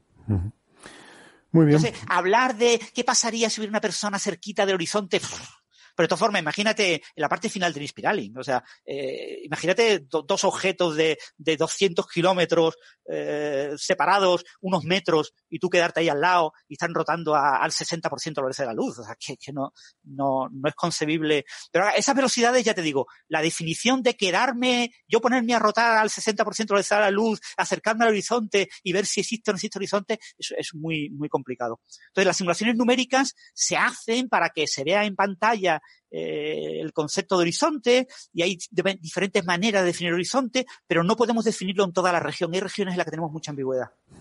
Y depende de, cómo hago el gauge, ¿no? De, cómo yo quiera ver el horizonte, lo veo o no lo veo, lo veo de una forma o lo veo de otra. Ahí, ahí es, no, es, no es algo trivial, ¿eh? Bien, bien. Bueno, pues nada, esperamos que, esto haya servido para clarificar algunas, algunas dudas y eh, lo dicho, con esto pues concluimos nuestro programa número C8. Eh, ya faltan menos para llegar al FF y esperamos que sigan con nosotros eh, durante este tiempo hasta que consigamos ese hito. Mientras tanto, pues, pues nada, yo no, no, puedo despedirme sin mandar un abrazo a Fina, de verdad que va, va, a ser triste venir al día 6 y que no esté Fina ahí en la recepción pero porque ya digo, Fina y Laia han sido toda la vida las recepcionistas de toda la vida aquí en el instituto, desde que yo empecé a venir aquí. Y bueno, Laia ahora está en la biblioteca, se dedica a otras cosas, eh, pero bueno, queda Fina y ahora a otras compañeras. Eh, un abrazo y nada, nos vemos la semana que viene. Gracias Francis, Carlos, Sara y Sergey, que hizo su aparición hoy. Hasta la semana que viene.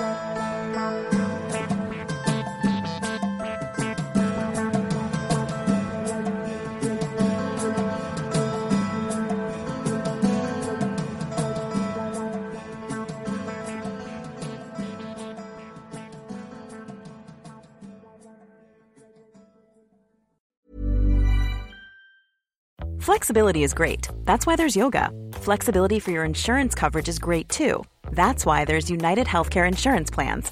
Underwritten by Golden Rule Insurance Company, United Healthcare Insurance Plans offer flexible, budget friendly coverage for medical, vision, dental, and more.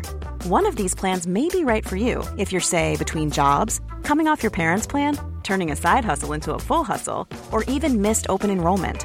Want more flexibility? Find out more about United Healthcare Insurance Plans at uh1.com.